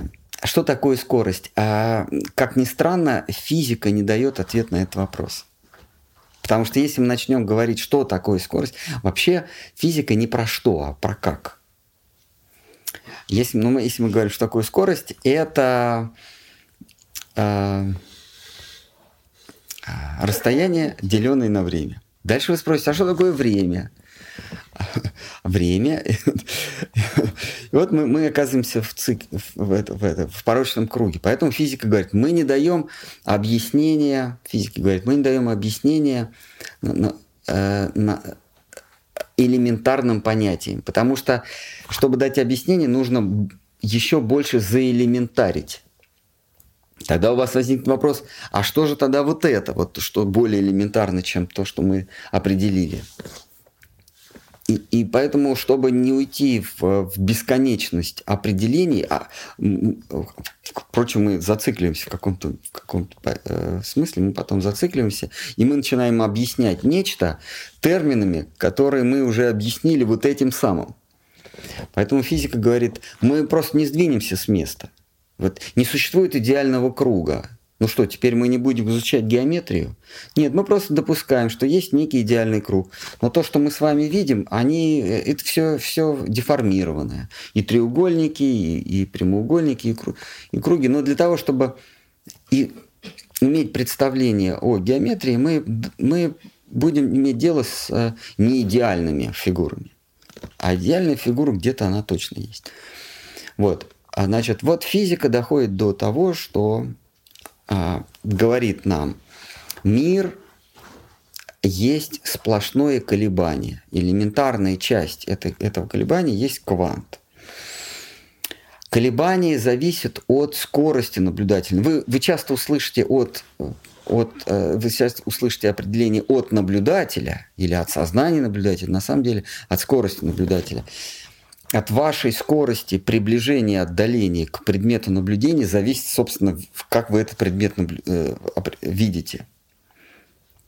А, это, так сказать, переход теории относительности в квантовую физику. Вот здесь находится грань. Вот. А, а, итак, мир – это есть колебания. И на этом заканчивается физика – и начинается философия. Дальше философы говорят, а что колеблется? Здесь разные, э, э, разные, разные философы дают разный ответ, но а, ну, вайшнавская философия, вообще ведическая философия говорит, колеблется сознание, потому что более нечему колебаться. Потому что если мы возьмем среду колебания, а что это такое вообще? А это, это и есть я. Потому что не, независимо от меня, ну, мы рассуждаем от обратно. А что может колебаться? Давайте, давайте будем считать, что колеблется ну, некая жижа. Так, так э, в ведах тоже говорится. Пратхана. Есть, Пратхана, ну жижа, да. Пратхана это жижа, нечто первичное. А что это такое вообще? В ней нету а, а... В ней нет, в ней, в ней нет, когда она не движется, в ней нет свойств. Э, она арупа, то есть она, в, в, в ней нет свойств. А в ней появляется свойство, когда она начинает колебаться. Что сознание? А что колеблется-то? А, а, и вот с точки зрения физики нет разницы, я движусь к предмету или предмет движется ко мне. То есть начинает колебаться вот эта жижа, а вопрос, а что на самом деле, а, а, вернее вопрос, а есть ли разница, я колеблюсь по отношению к жиже или жижа по отношению ко мне? С точки зрения физики разницы никакой нет. Поэтому мы говорим, ну, я колеблюсь. А если жижа, ну, давайте объясните, что это такое. А, а по определению у нее нет свойств. Значит, я начинаю колебаться по отношению к жиже. Теперь мы рассуждаем дальше. То есть физику мы уже задвинули. А с чего вдруг а, оно начинает колебаться? И здесь уже даже не принципиально. Жижа колеблется по отношению ко мне. Или я колеблюсь по отношению к жиже. Так вот, если я колеблюсь по отношению к жиже, а зачем она вообще мне нужна? Я же колеблюсь. Зачем? А, она из этой формулы может выпасть, она, она уже не особенно нужна. Ну, допустим, она колеблется. Вопрос, а что ее приводит в состояние колебания? Почему она начинает колебаться? Сама она может прийти в, в, в движение? Нет, не может, потому что кроме нее ничего нет. Она сама себя не может начать колебать. Что-то ее приводит в, в колебания. Вот здесь уже э, э, э, ведическая философия тоже дает два ответа. Либо я ее привел в колебание, то есть я начал колебаться по отношению к жиже, либо нечто третье, какая-то третья сила ее привела в колебание. Если я, то меня тоже что-то привело в колебание. Сам я не могу себя поднять за волосы. То есть меня должно что-то, мне должно что-то придать ускорение. Вот в физике, да, предмет – не может сам начать двигаться. Ну, вы же сейчас двигаетесь. Да, что меня заставляет двигаться? Не я же сам. А как? Не я. Не. А, во-первых, вы меня воспринимаете как движущегося. Да. Вот, то есть есть некая сила, которая меня заставляет колебаться. От чего я начинаю колебаться? Значит, а, вы говорите, что я сам начинаю колебаться, но ведь меня что-то заставляет. Почему я колеблюсь? Я чего-то хочу, я чего-то добиваюсь, я, я о чем-то говорю, я что-то хочу доказать. А, я совершаю какие-то жесты. Почему? Для чего? Что меня заставляет? А, если говорить о, о сознании, то только поиск счастья меня заставляет вообще при, прийти в движение, вообще совершать какое-то движение, какое-то действие. То есть изначально у меня было желание быть счастливым, то есть от плохого к хорошему, и я двигаюсь, я говорю, я перемещаюсь, я работаю, я, я э, предаюсь досугу, потому что что-то меня заставило это делать. Либо Пратхану что-то заставило колебаться. В любом случае есть некая причина, которая заставила нас прийти в движение. И от этого движения мы воспринимаем этот мир. В зависимости от частоты колебаний я вижу либо материальный, либо духовный мир. Но первичная причина какая-то меня заставила. То есть, а если в случае с сознательным существом, это поиск счастья. То есть счастье нас заставило прийти в движение. И вот здесь кончается философия. Фило, философия заканчивается на том, что есть причина, которая заставила прийти в движение меня, а я есть причина видение этого мира. Я есть причина мира, но меня заставила в движение прийти причина, которая называется счастье. На этом философия заканчивается, потому что как выглядит это счастье, в какой оно формы, начинается вера, начинается э, вера. То есть философия заканчивается, начинается вера. Мы верим, что те, кто говорят нам, как выглядит это счастье, как выглядит эта высшая причина, они нам не лгут. А они говорят, высшая причина, которая называется счастье, это играющий, э, играющий пастушок. И мы в это верим. Э, почему? Потому что он ничем не занят, у него нет а, на него не действует никакая причина, чтобы он действовал, чтобы он совершал движение. То есть на нас действует какая-то причина, а на него нет, правильно? Да, то есть есть первая причина. А вы скажете, а вдруг на него тоже какая-то причина действует? Нет, я еще не, я еще на шаг, я не поняла, почему на нас что-то действует.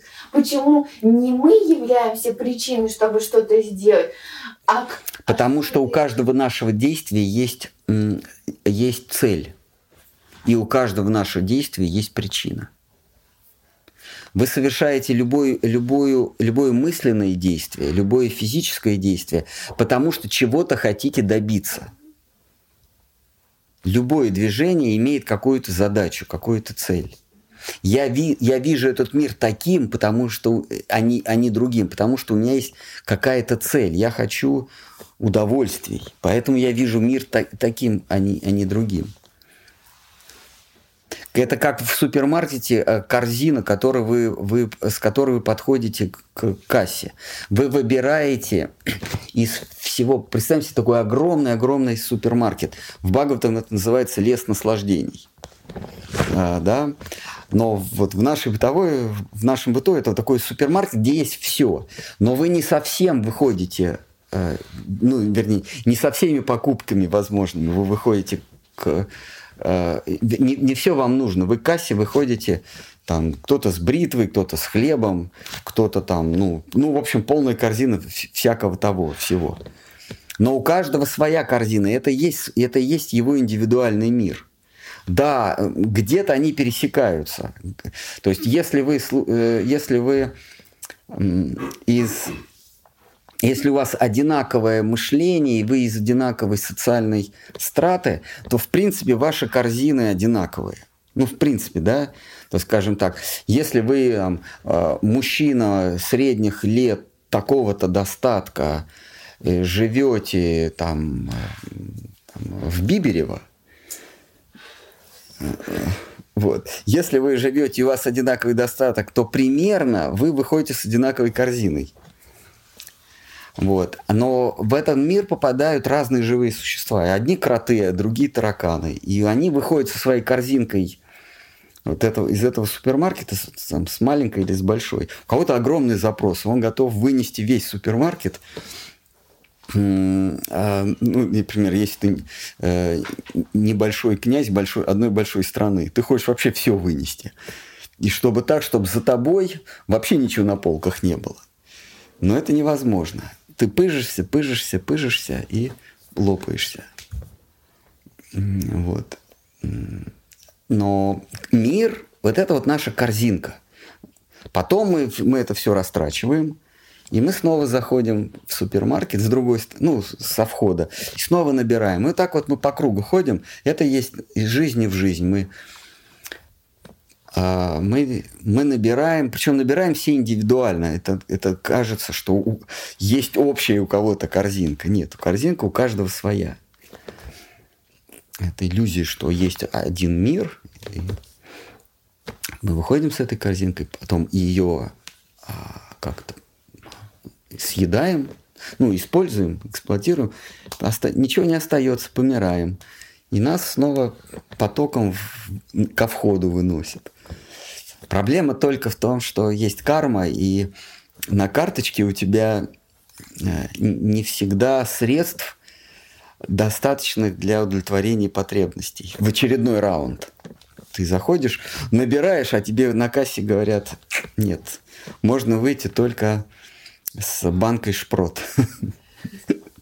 То есть ты... ты собачьим кормом. Только, да, только, только... Но бывает хорошая карма, ты заходишь, у тебя большой кредит на карточке, и ты действительно можешь удовлетворить много или там чуть ли не все свои потребности, но счастлив все равно ты не будешь. Э, а, ты можешь очень много унести, но э, счастья в этом супермаркете счастья нет. Оно, за, оно там. Вот. А Майя, она постоянно полки пополняет. Думаешь, ты все забрал. А она выносит. Ты только отвернулся, а полки уже таким же виртуальным добром. Госпожа Майя, она, она все пополняет, пополняет. И ты можешь быть как Парикшит или а, Боэций в, в поздние средние века. Был самым богат. Или, или Рагунат Дас Госвами. Самый богатый человек своего времени. или Парикшит, самый богатый человек своего времени. Он был юн, э, э, здоров, богат, у него было всех удовольствий. У него под его властью была вся империя пандавов. Пятеро пандавов, поскольку э, Абхиманью погиб, то все досталось сыну Абхимани. Вся власть, все деньги, все досталось. И он еще и юн к тому же. Но он несчастен. А в этом супермаркете вот все ему. Так же, как и Боэций. Он был премьер-министром Римской империи. У него все было. Но он попадает в тюрьму и утешается, утешается философией. Он, он тоже юн. Или Ругунат Дас Госвами. Все у него было. И он сбегает. И этот мир его ловит каждый день. Он сбегает, его ловит, его ловит. Санатана Госвами, Рупа Госвами. Вот. А мы в нашем жалком состоянии, мы еще очарованы этим супермаркетом. Мы все телеги эти набираем жратвы. А получается, только некое внутреннее очарование может э, пересилить чувство голода, которое заставляет живое существо постоянно бегать вокруг супермаркета. Учитель нам может сказать, что да, э, вот есть, есть путь э, бросить все, вот, вот ничего не нужно, и, и идти на, на кассу. Есть такой путь, это путь отречения. Но в вайшнавизме нам говорят, что до кассы надо еще дойти. И по, по, дороге тебе может понадобиться э, голубика, козий сыр, Э, немножечко тыквенных семечек, гранат. То есть вот, чтобы ты по, не помер по дороге к кассе. Ну, что-то еще тебе нужно. Побриться успеть, например. Постричься. Но в целом очень мало нужно живому существу. Только дойти до кассы, где написано... Причем там в, эту кассу должно быть написано «свободная касса». Имеется в виду освобождение. Иначе ты будешь стоять всю жизнь набрал жратвы, нужна свободная касса. И Шригур, он как раз показывает, где свободная. Касса свободы. Это цель человеческой жизни, чтобы ты вышел из супермаркета и уже не возвращался. Вот. Но даже когда ты выходишь, Карм Хараш говорит, что там на свободе а, нету поводырей вайшнавов. Там они просто там не живут, они вот тоже в этом зале тусуются, могут просто указывать вот, какие-то пути.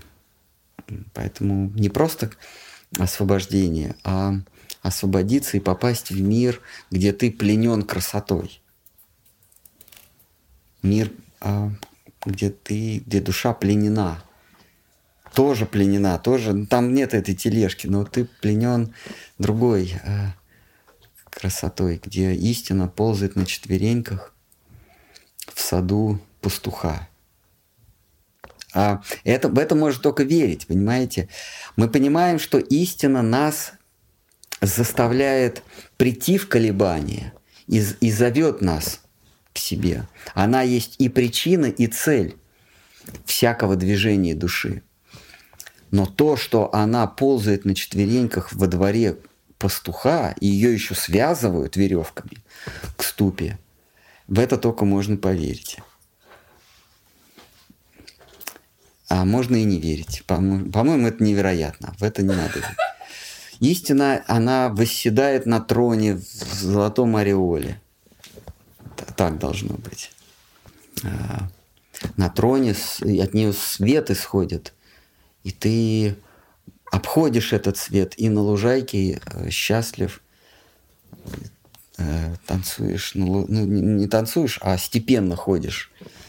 Я видел просто брошюрку, там истинно так, они когда говорят, э, да, у них, у них Господь Бог нарисован на, на престоле, вместо головы лица не видно, потому что свет яркий, и туда вот попадает душа, ну, баптисты не дадут соврать, туда попадает душа, вот этот вот свет, но его можно обойти, а там уже зеленая лужайка, и там ходят парочками собачки, там косточку гл, гл, гл, как-то обгладывают.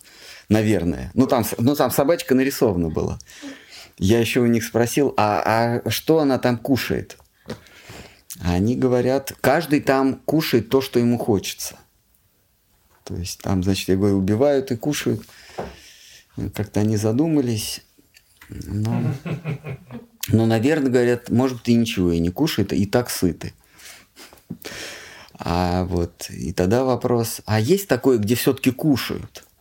Потому что, ну как, ну, а что там на траве делать? Там такой, такой американский газончик такой аккуратненький. И вот они ходят, ходят за ручки, а, значит, мужчина, женщина, мужчина в пиджаках, ну, в свободном крое, конечно, там не, не сдавливается, как у э, клерка из Сбербанка, а свободный пиджак, и у нее тоже такая юбочка свободная, однотонная, без, э, без, э, как это, без вызовов, без, э, без выпадов лишних. Все степенно. Вот так вот это так Царство Божие. А так истину не на троне, а его, значит, веревкой привязывают к ступе, он брыкается и плачет еще, и потом ногой бьет по какой-то телеге. Откуда там вообще телега взялась? И чтобы он у этих еще одежду воровал? Нет, нет, такого быть не может. Поэтому это все невероятно, и нужно об этом забыть. Это все придумали индусы, потому что жизнь у них тяжелая, и им хочется, чтобы после смерти было как-то весело. Махарадж, а вот если вернуться вот про э, Святое Имя, вот говорили, и вы в конце сказали, что ну вот я повторю Хари Кришна, и освобождение не случилось, значит нет Святого Имени. Но как это? Я не понимаю. То есть оно есть? Же все-таки. Святое Имя? Да. А, святое Имя это, это то, что воспринимается нами как звук в этом мире – а на самом деле это колебания, исходящие от эпицентра событий, от, от, э, от того, от той вечеринки, которая там вечно. Там, в, в заповедной земле в Радже, происходит вечная вечеринка.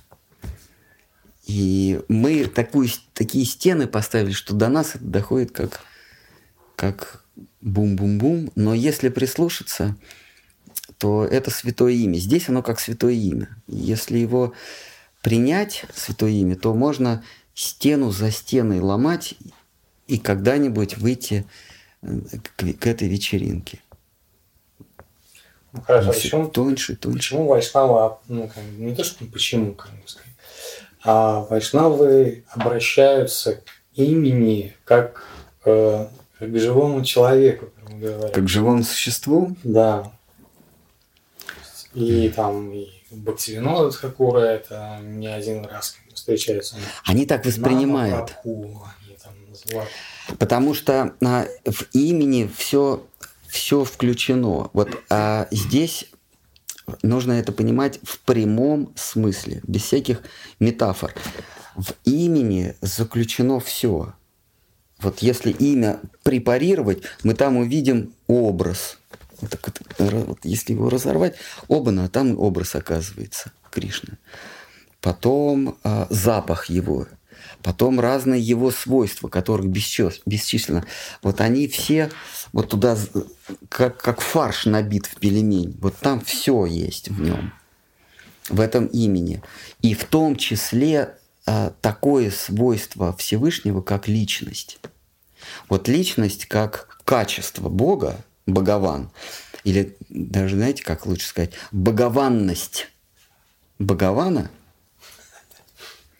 ну хорошо, богованность Кришны, это тоже свойство.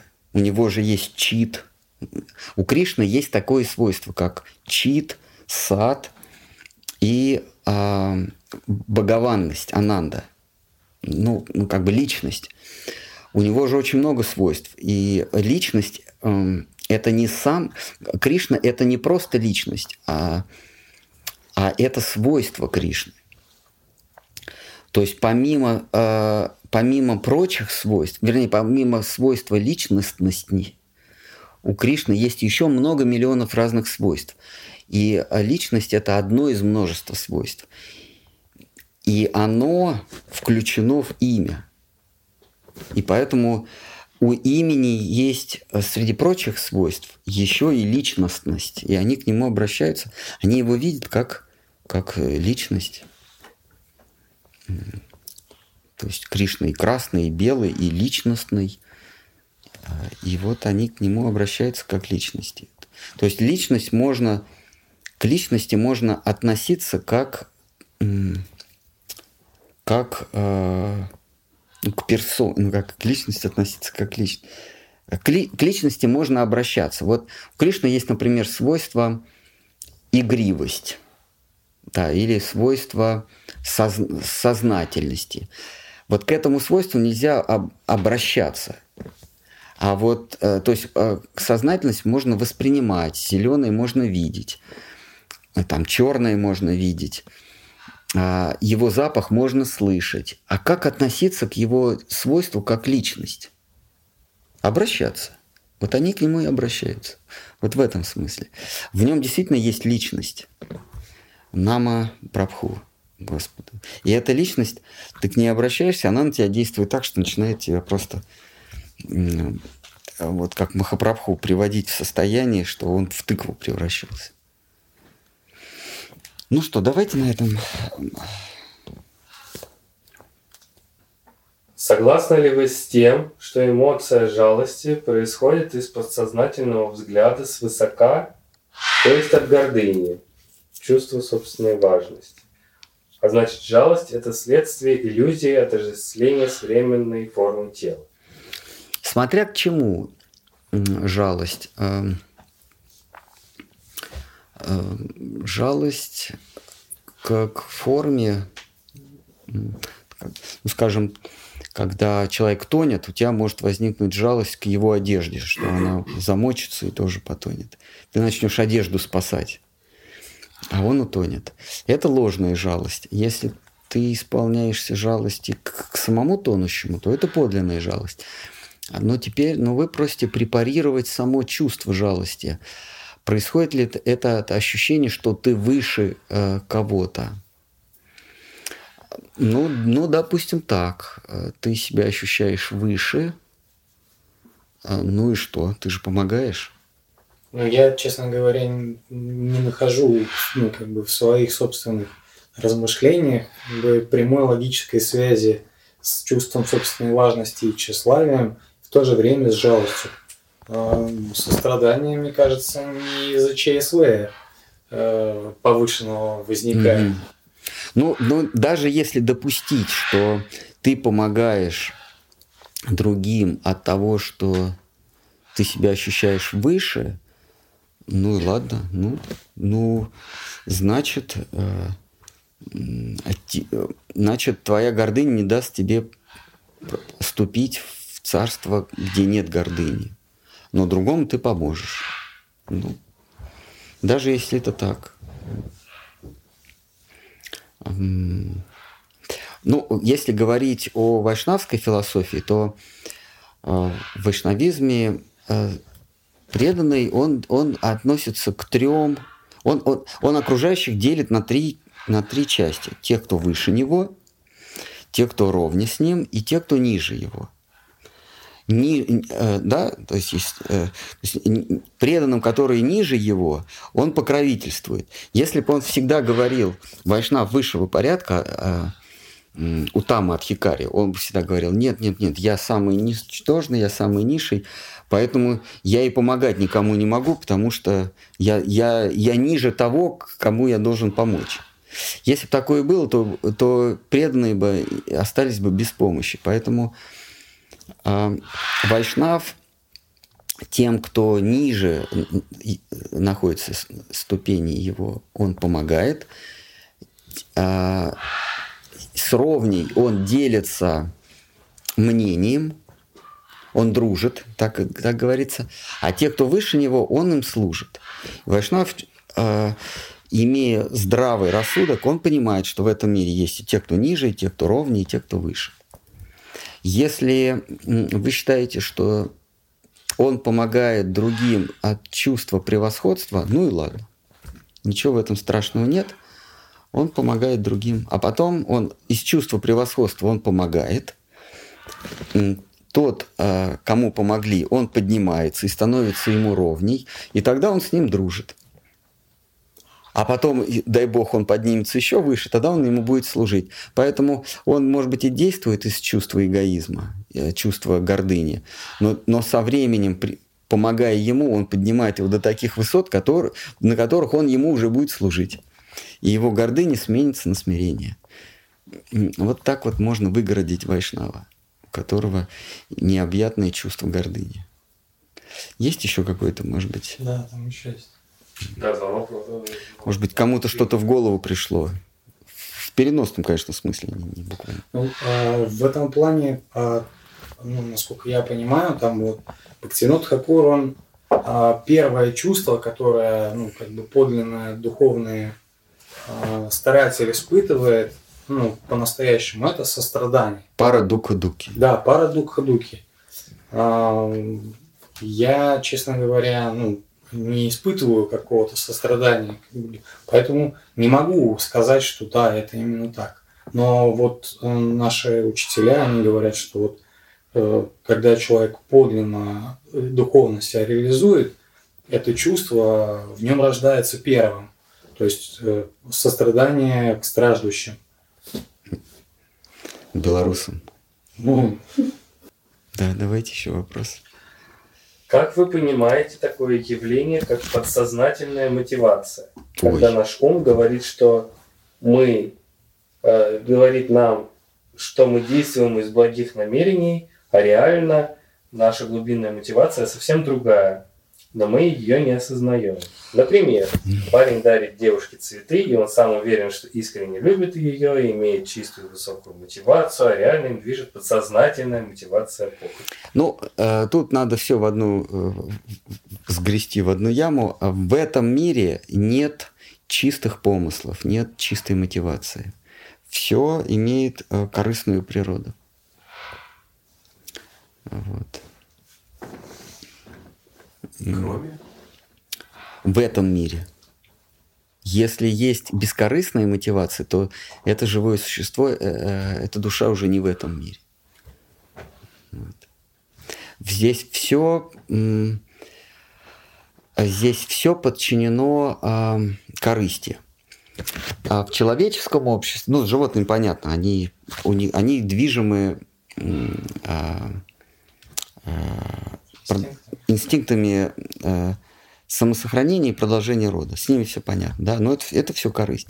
В человеческом обществе корысть, она дробится. Корысть бывает разной. Э, из-за этого возникают ощущения, что есть бескорыстное и корыстное. Э, человеческое общество делится на четыре класса людей. И э, да, как вот я недавно говорил, что вот, любое общество, будь то оно формально варнашем или какое-то дикое, или какой-то народ Кали, в Кали-Югу, все равно есть э, люди физического труда, производители материальных благ, э, значит, э, блюстители порядка или закона и, и люди умственного труда. Это, это человеческое общество всегда, всегда делится. Соответственно, у каждого класса людей, у каждой вот этой социальной страты есть э, свои, свои приоритеты или, или есть важное в этой жизни. Вот для людей физического труда, для них важное – это жизнь. Они борются за жизнь. Их их конкуренция, их война происходит в сфере, физической сфере. Они ругаются друг с другом, они физически, физически борются. Для них важно именно выживание, именно жизнь. Поэтому они ближе всего к животным. если ты, э, если ты шудра, ты больше всего похож на животное. Потому что животные борются за, за выживание. Шудра, то есть люди низкого социального статуса, они борются за жизнь. Вот они дерутся, они там за, за просрочку физиономии друг друга бьют. Это вот шудры. Дальше есть, э, дальше идет у нас социальный слой э, вайшьев или производителей материальных благ, или переместителей материальных благ, торговцев. Для них важно это деньги, для них важны материальные блага. Соответственно, они тоже дерутся, но, но это называется экономическими войнами. У них это называется конкуренция. Такое слово конкуренция. На самом деле, конкур – это завоевывать. Та же самая война, только взяли э, э, латинский не стали э, переводить, а так и назвали конкур, конкуренция, конкурент. На самом деле враг. А, то есть для тех, для кого важна не просто жизнь, как, как шудры, как для шудр, а еще и материальное благосостояние, для них война происходит в экономической сфере. Следующие идут э, блюстители порядка. Для них важна честь. Для них уже не так жизнь важна. Вот когда они там на дуэли дерутся, да, за честь, а вот они, они говорят, что дерутся за честь дамы, на самом деле за свою честь они дерутся. Для них э, они могут пойти, они могут лишиться всего, проиграть все в карты, там э, могут э, на войну пойти, но для них важна честь. Вот ему важно, чтобы про него плохо не говорили. И они дерутся за честь.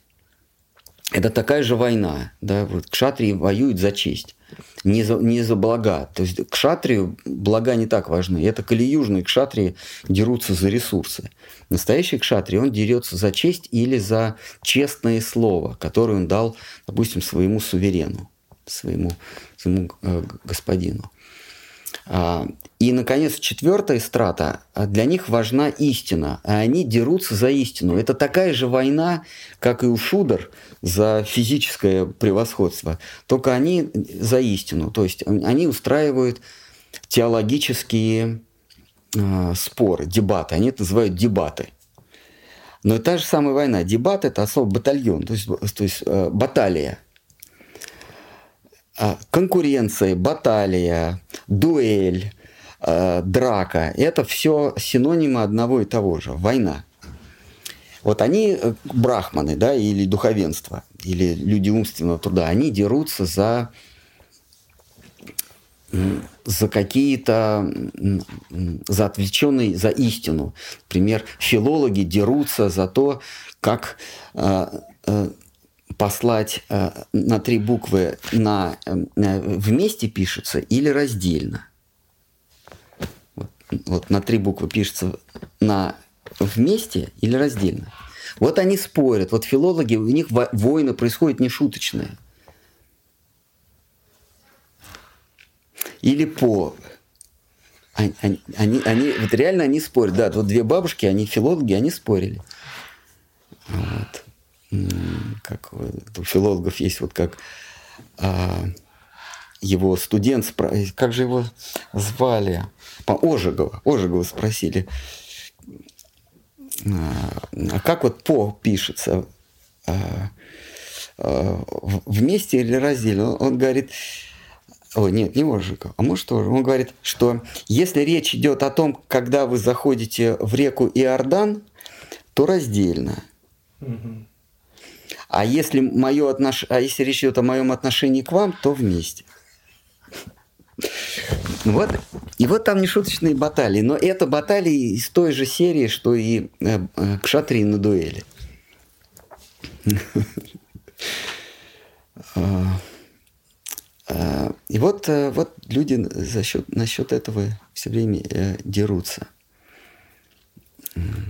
за ресурсы. И будь то теологический спор, а, э, стрельба на дуэли, драться на дуэли, а, захват рынков или а, драка у контейнера с просрочкой, все имеет одинаковую природу, корыстную природу. Все, за, все, все здесь самовыживание или, или э,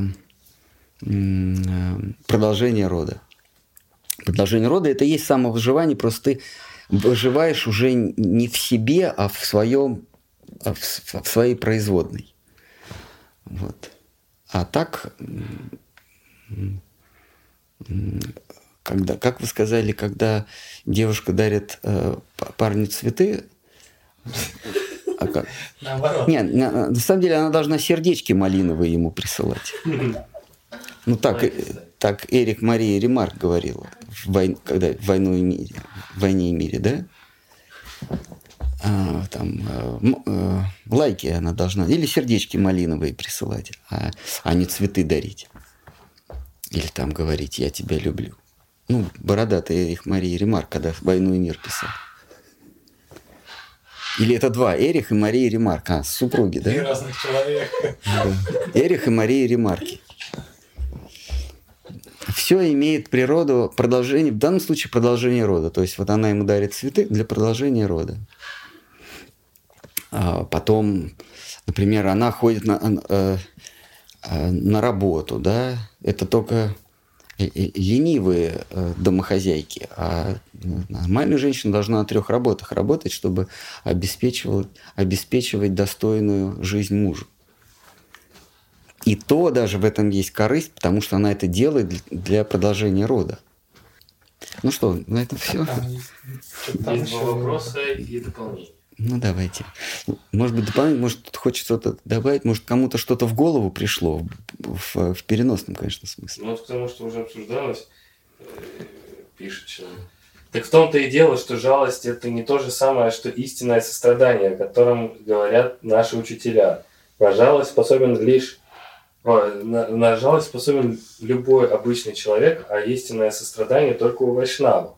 На мой взгляд, путать истинное сострадание и жалость – это такая же профанация, как путать истинную любовь и похоть вожделение. Я с вами согласен. Это просто такие вопросы э, тонкие. Я согласен, что жалость это скорее происходит от чувства превосходства, наверное, да.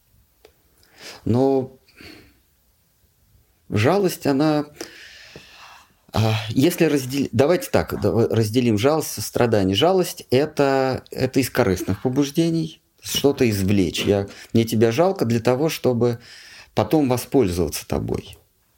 А сострадание это та же жалость, но, но без желания э, эксплуатировать, без желания и извлечь из этого выгоду. Вот можно так разделить. Мы просто договариваемся. Давайте так жалость – это с последующей эксплуатацией тебя, а сострадание – это без последующей эксплуатации тебя. И все. И мы вольны сами давать определение. У Леонида Андреева есть рассказ о темной ночью, по-моему, что-то такое. Ну, жуткий. Вот там примерно такая же история. Э, я его, конечно, не советую читать, потому что такой готический, мрачный Леонида. Читали, да? Леонида Андреева. Вот. Гениальный, мерзкий тип. Ну ладно, ну что, давайте на этом все или есть еще? Что твой вопрос, Михаил? Такой черный юмор, люди не поняли, да? Что меня изнасиловали? Она же все равно погибла. За что меня посадили? Ну, все равно бы она умерла. Если все есть колебания сознания, как получается, что предметы, находящиеся в комнате сегодня, остаются точно такими же завтра и дальше? То есть эти колебания замирают на месте? Э, это значит, что ваше сознание не колеблется э, от дня ко дню, не особенно колеблется. На самом деле предметы другие, потому что колебания другие. Но если, понимаете, нужно разделять э, такое базовое колебание, на котором, которому мы подвергаемся. Это колебание, которое заставляет нас считать себя человеком, в кавычках. Да? А есть мимолетные колебания. Они, они э, вынуждают нас видеть небо синим или лиловым, или в блестках. Э, то есть есть вещи, которые э, меняются часто, и из-за этого создается впечатление, что мир движется. А есть ощущения, которые более устойчивые. Например, ваше ощущение принадлежности какой-то национальности. Она, оно у вас не меняется от дня ко дню, оно у вас сменится перед в момент смерти. Вы не будете знать, какой вы национальности. Или если вас похитят и продержат долго э, в Украине, а потом вы выйдете и будете себя считать украинцем. Вот это колебание, оно долгое. э, сохраняется. А мимолетные колебания, они, вот мы свет выключили, колебания вот эти исчезли. Потом включили, они снова появились. То есть есть такие основные, а есть такие наносные. А, но это мы уже много раз объясняли. И это понять только так, что вы э, не, не слушали и не слышали. Есть еще вопрос? Eine Frage. Eine, eine Frage. Eine. Eine Frage. Eine. Eine. Ah, eine Antworten und eine Frage. Скажите, а вам приходили какие-то видения, откровения за все время вашего духовного пути, которые подтверждали правильность выбора? Нет, не приходили, к сожалению. Но я надеюсь, что будут. Я все-таки надеюсь, что явится ко мне Кришна с флейтой и будет для меня играть, потом вокруг него танцевать его будут приятельницы. Ну, он все-таки должен как-то подтвердить. Э, Бог как-то все-таки, я же верю в него, как-то он должен подтвердить, что он Кришна с флейтой. Как-то все-таки я жду, иначе. А что, я зря верю, что ли, зачем? Нет, нет, пусть объявится. Я жду, я верю, что он объявится. Готов даже ждать 15 лет. Ну что, давайте на этом все. Я читал одно из э, доказательств перерождения, то, что новорожденный младенец тянется к груди. То есть у него есть некая память. Угу. А вот когда вы говорили про черепах, которые там бегут к воде, у них тоже есть такая память? Или это их э, инстинкт? Ну, нет. Но биологи, наверное, знают, куда бежать. Действительно, а, а, а как птицы летают? Да. Ну, биологи скажут какой-нибудь, о какой-нибудь генетической памяти и, и окончательно запутают вопрос. Просто если это перерождение, то, например, человек переродился в черепаху, но у него уже нет предыдущих каких-то памяти предыдущей от черепах. Ну, ну, какой-нибудь поборник ведической философии скажет, что это параматма э, заставляет черепаху бежать к воде может быть, было в каком-то миллионе. Но, но это тоже запутывает вопрос. Как... Ну,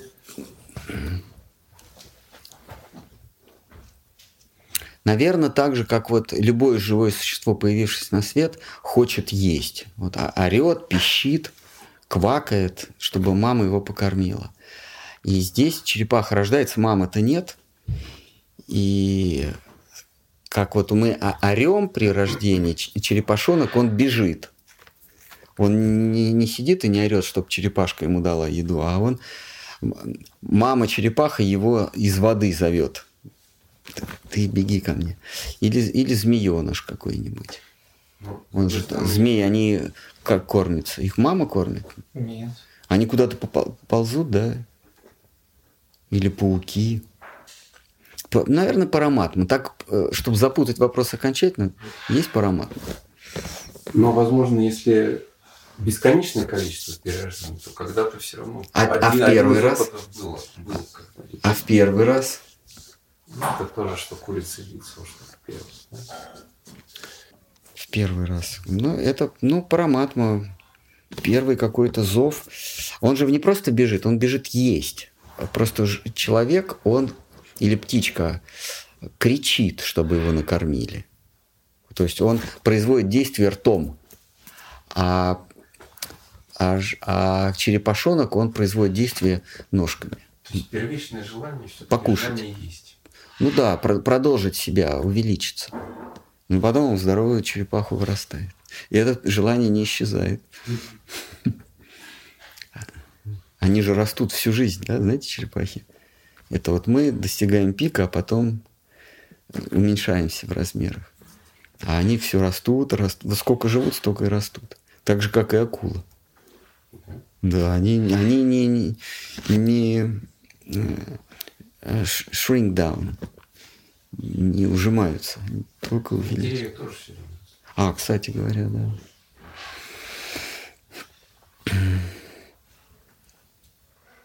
И она ответ. А, нет, она, она э, адрес, адрес она. У немцев вообще все стоит на голову. А во французском с русском наоборот все. Практически. Во всех. Если во французском женский, то в русском мужской. Интересно. Да. Ну, французы, они э, снобы, и у них, у них структура, э, снобистская структура, она и в языке, э, в языке воплощается. Мы, например, э, говорим, ну, нормальные, нормальные языки, мы говорим э, белый камень, там белый дом. Французы говорят дом белый. Да? Le Maison Blanche. А мы говорим черный, э, белый дом. А, то есть у них на первом месте идет общее, то есть субъект, а потом выделяется его свойство белый, а у нас сначала свойство, а потом субъект. У нас как бы более, более смиренный подход к, к предмету.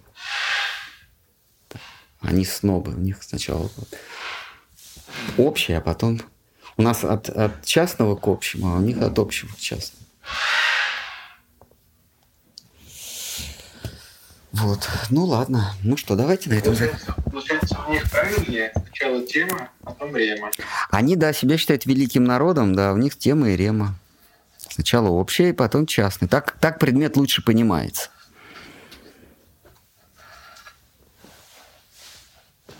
А вот вообще интересно, как переводчик. Поэтому, кстати говоря, француз, каждый француз, он пишет. Вот, они сами говорят, что во Франции писателей больше, чем, чем граждан. Они, Читатели. Они вот, вот все пишут там, они, они прям не все публикуются, но пишут все. Таков язык. Вопрос. Санскрита перевод, например, сначала был на английский, потом на русский, вот Шримад угу. Но с каждым переводом теряется. Ну да. Поэтому читайте на санскрите.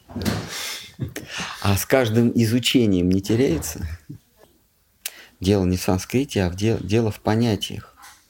Штхар Махарадж говорил, что изучение санскрита не имеет отношения к духовной практике.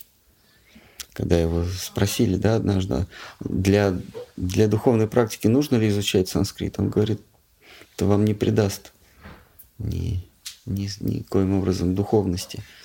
А, служение сева, да, вам дает дает э, продвижение в мир преданности. А если вы... Э, Кришна говорит, что я вкладываю знания в сердце. Знание исходит от меня, от не, а не от санскрита там, или от мудрости. А, если человек узрел истину, то неважно, на каком языке он артикулирует это. А, неважно, вот, Гавар Кишор Дас Бабаджи, он вообще был неграмотный. Не то, что санскрита не знал, вообще никакого языка не знал. Но величайший ученый своего времени а, Вишака Прасата Сарасвати Такур принял у него посвящение. Вот, потому что Кришна говорит в Бхагавадгите, прими, прими а, наставление не у того, кто санскрит знает, а у того, кто видит истину. Тат видхи пранипатин. А, вопрошай у него со смирением. И тогда он тебе эту истину передаст. Передаст видение истины. Он тебе не объяснит, а он тебе даст видение истины. Вот как в Париже там есть эти обзорные площадки.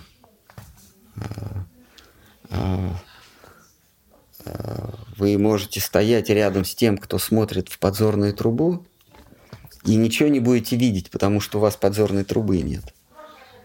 Но он может вам передать эту трубу, этот вот э, наблюдательный, знаете, такие у них на Эйшевой башне. Он может просто, на, посмотри. И ты, не сходя с места, ты увидишь все в деталях, все в подробностях. Он даже может это сделать молча, ничего не сказав просто. И ты увидишь. То есть он тебе передаст позицию видения. Он тебя придвинет к этой подзорной трубе. Без лишних слов, без лишних объяснений. Также и духовный учитель, он знаний вкладывает в сердце ученика, минуя э, филологические познания, минуя всю эту э, философию просто дает. Поэтому, когда мы говорим, что вот а, какой же это учитель, если ему там 25 лет, он не знает английского. Дело не в этом, что он не знает английского. А дело в преемственности. А является ли он преемником, а не потому, что он знает или не знает санскрит или писание. Вот. Ну, ну что? А если взять, вот, например, шлоку сложную, да, там Нишату, я сейчас, например, читал, там э, смотришь вот эти слова, набор слов с санскрита переведенных, да, их можно по-разному переставить, и смысл меняется. Вот как с этим будет? Кто объяснит смысл? А... То есть можно, можно перевести так, связаешь в словарь там есть разные значения слов. Да, и расстановка их еще да. играет роль. А, это должен объяснить учитель.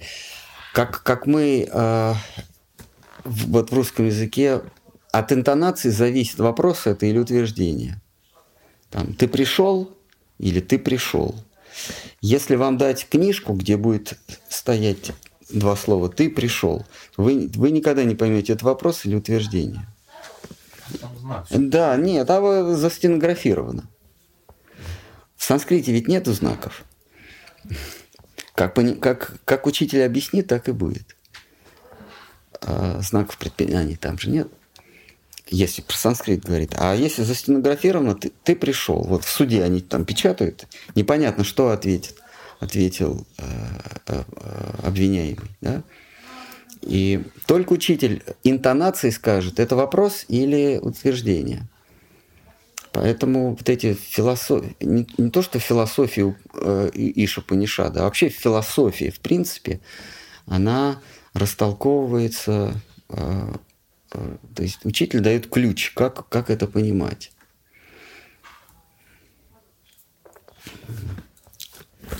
Ну что, давайте на этом все.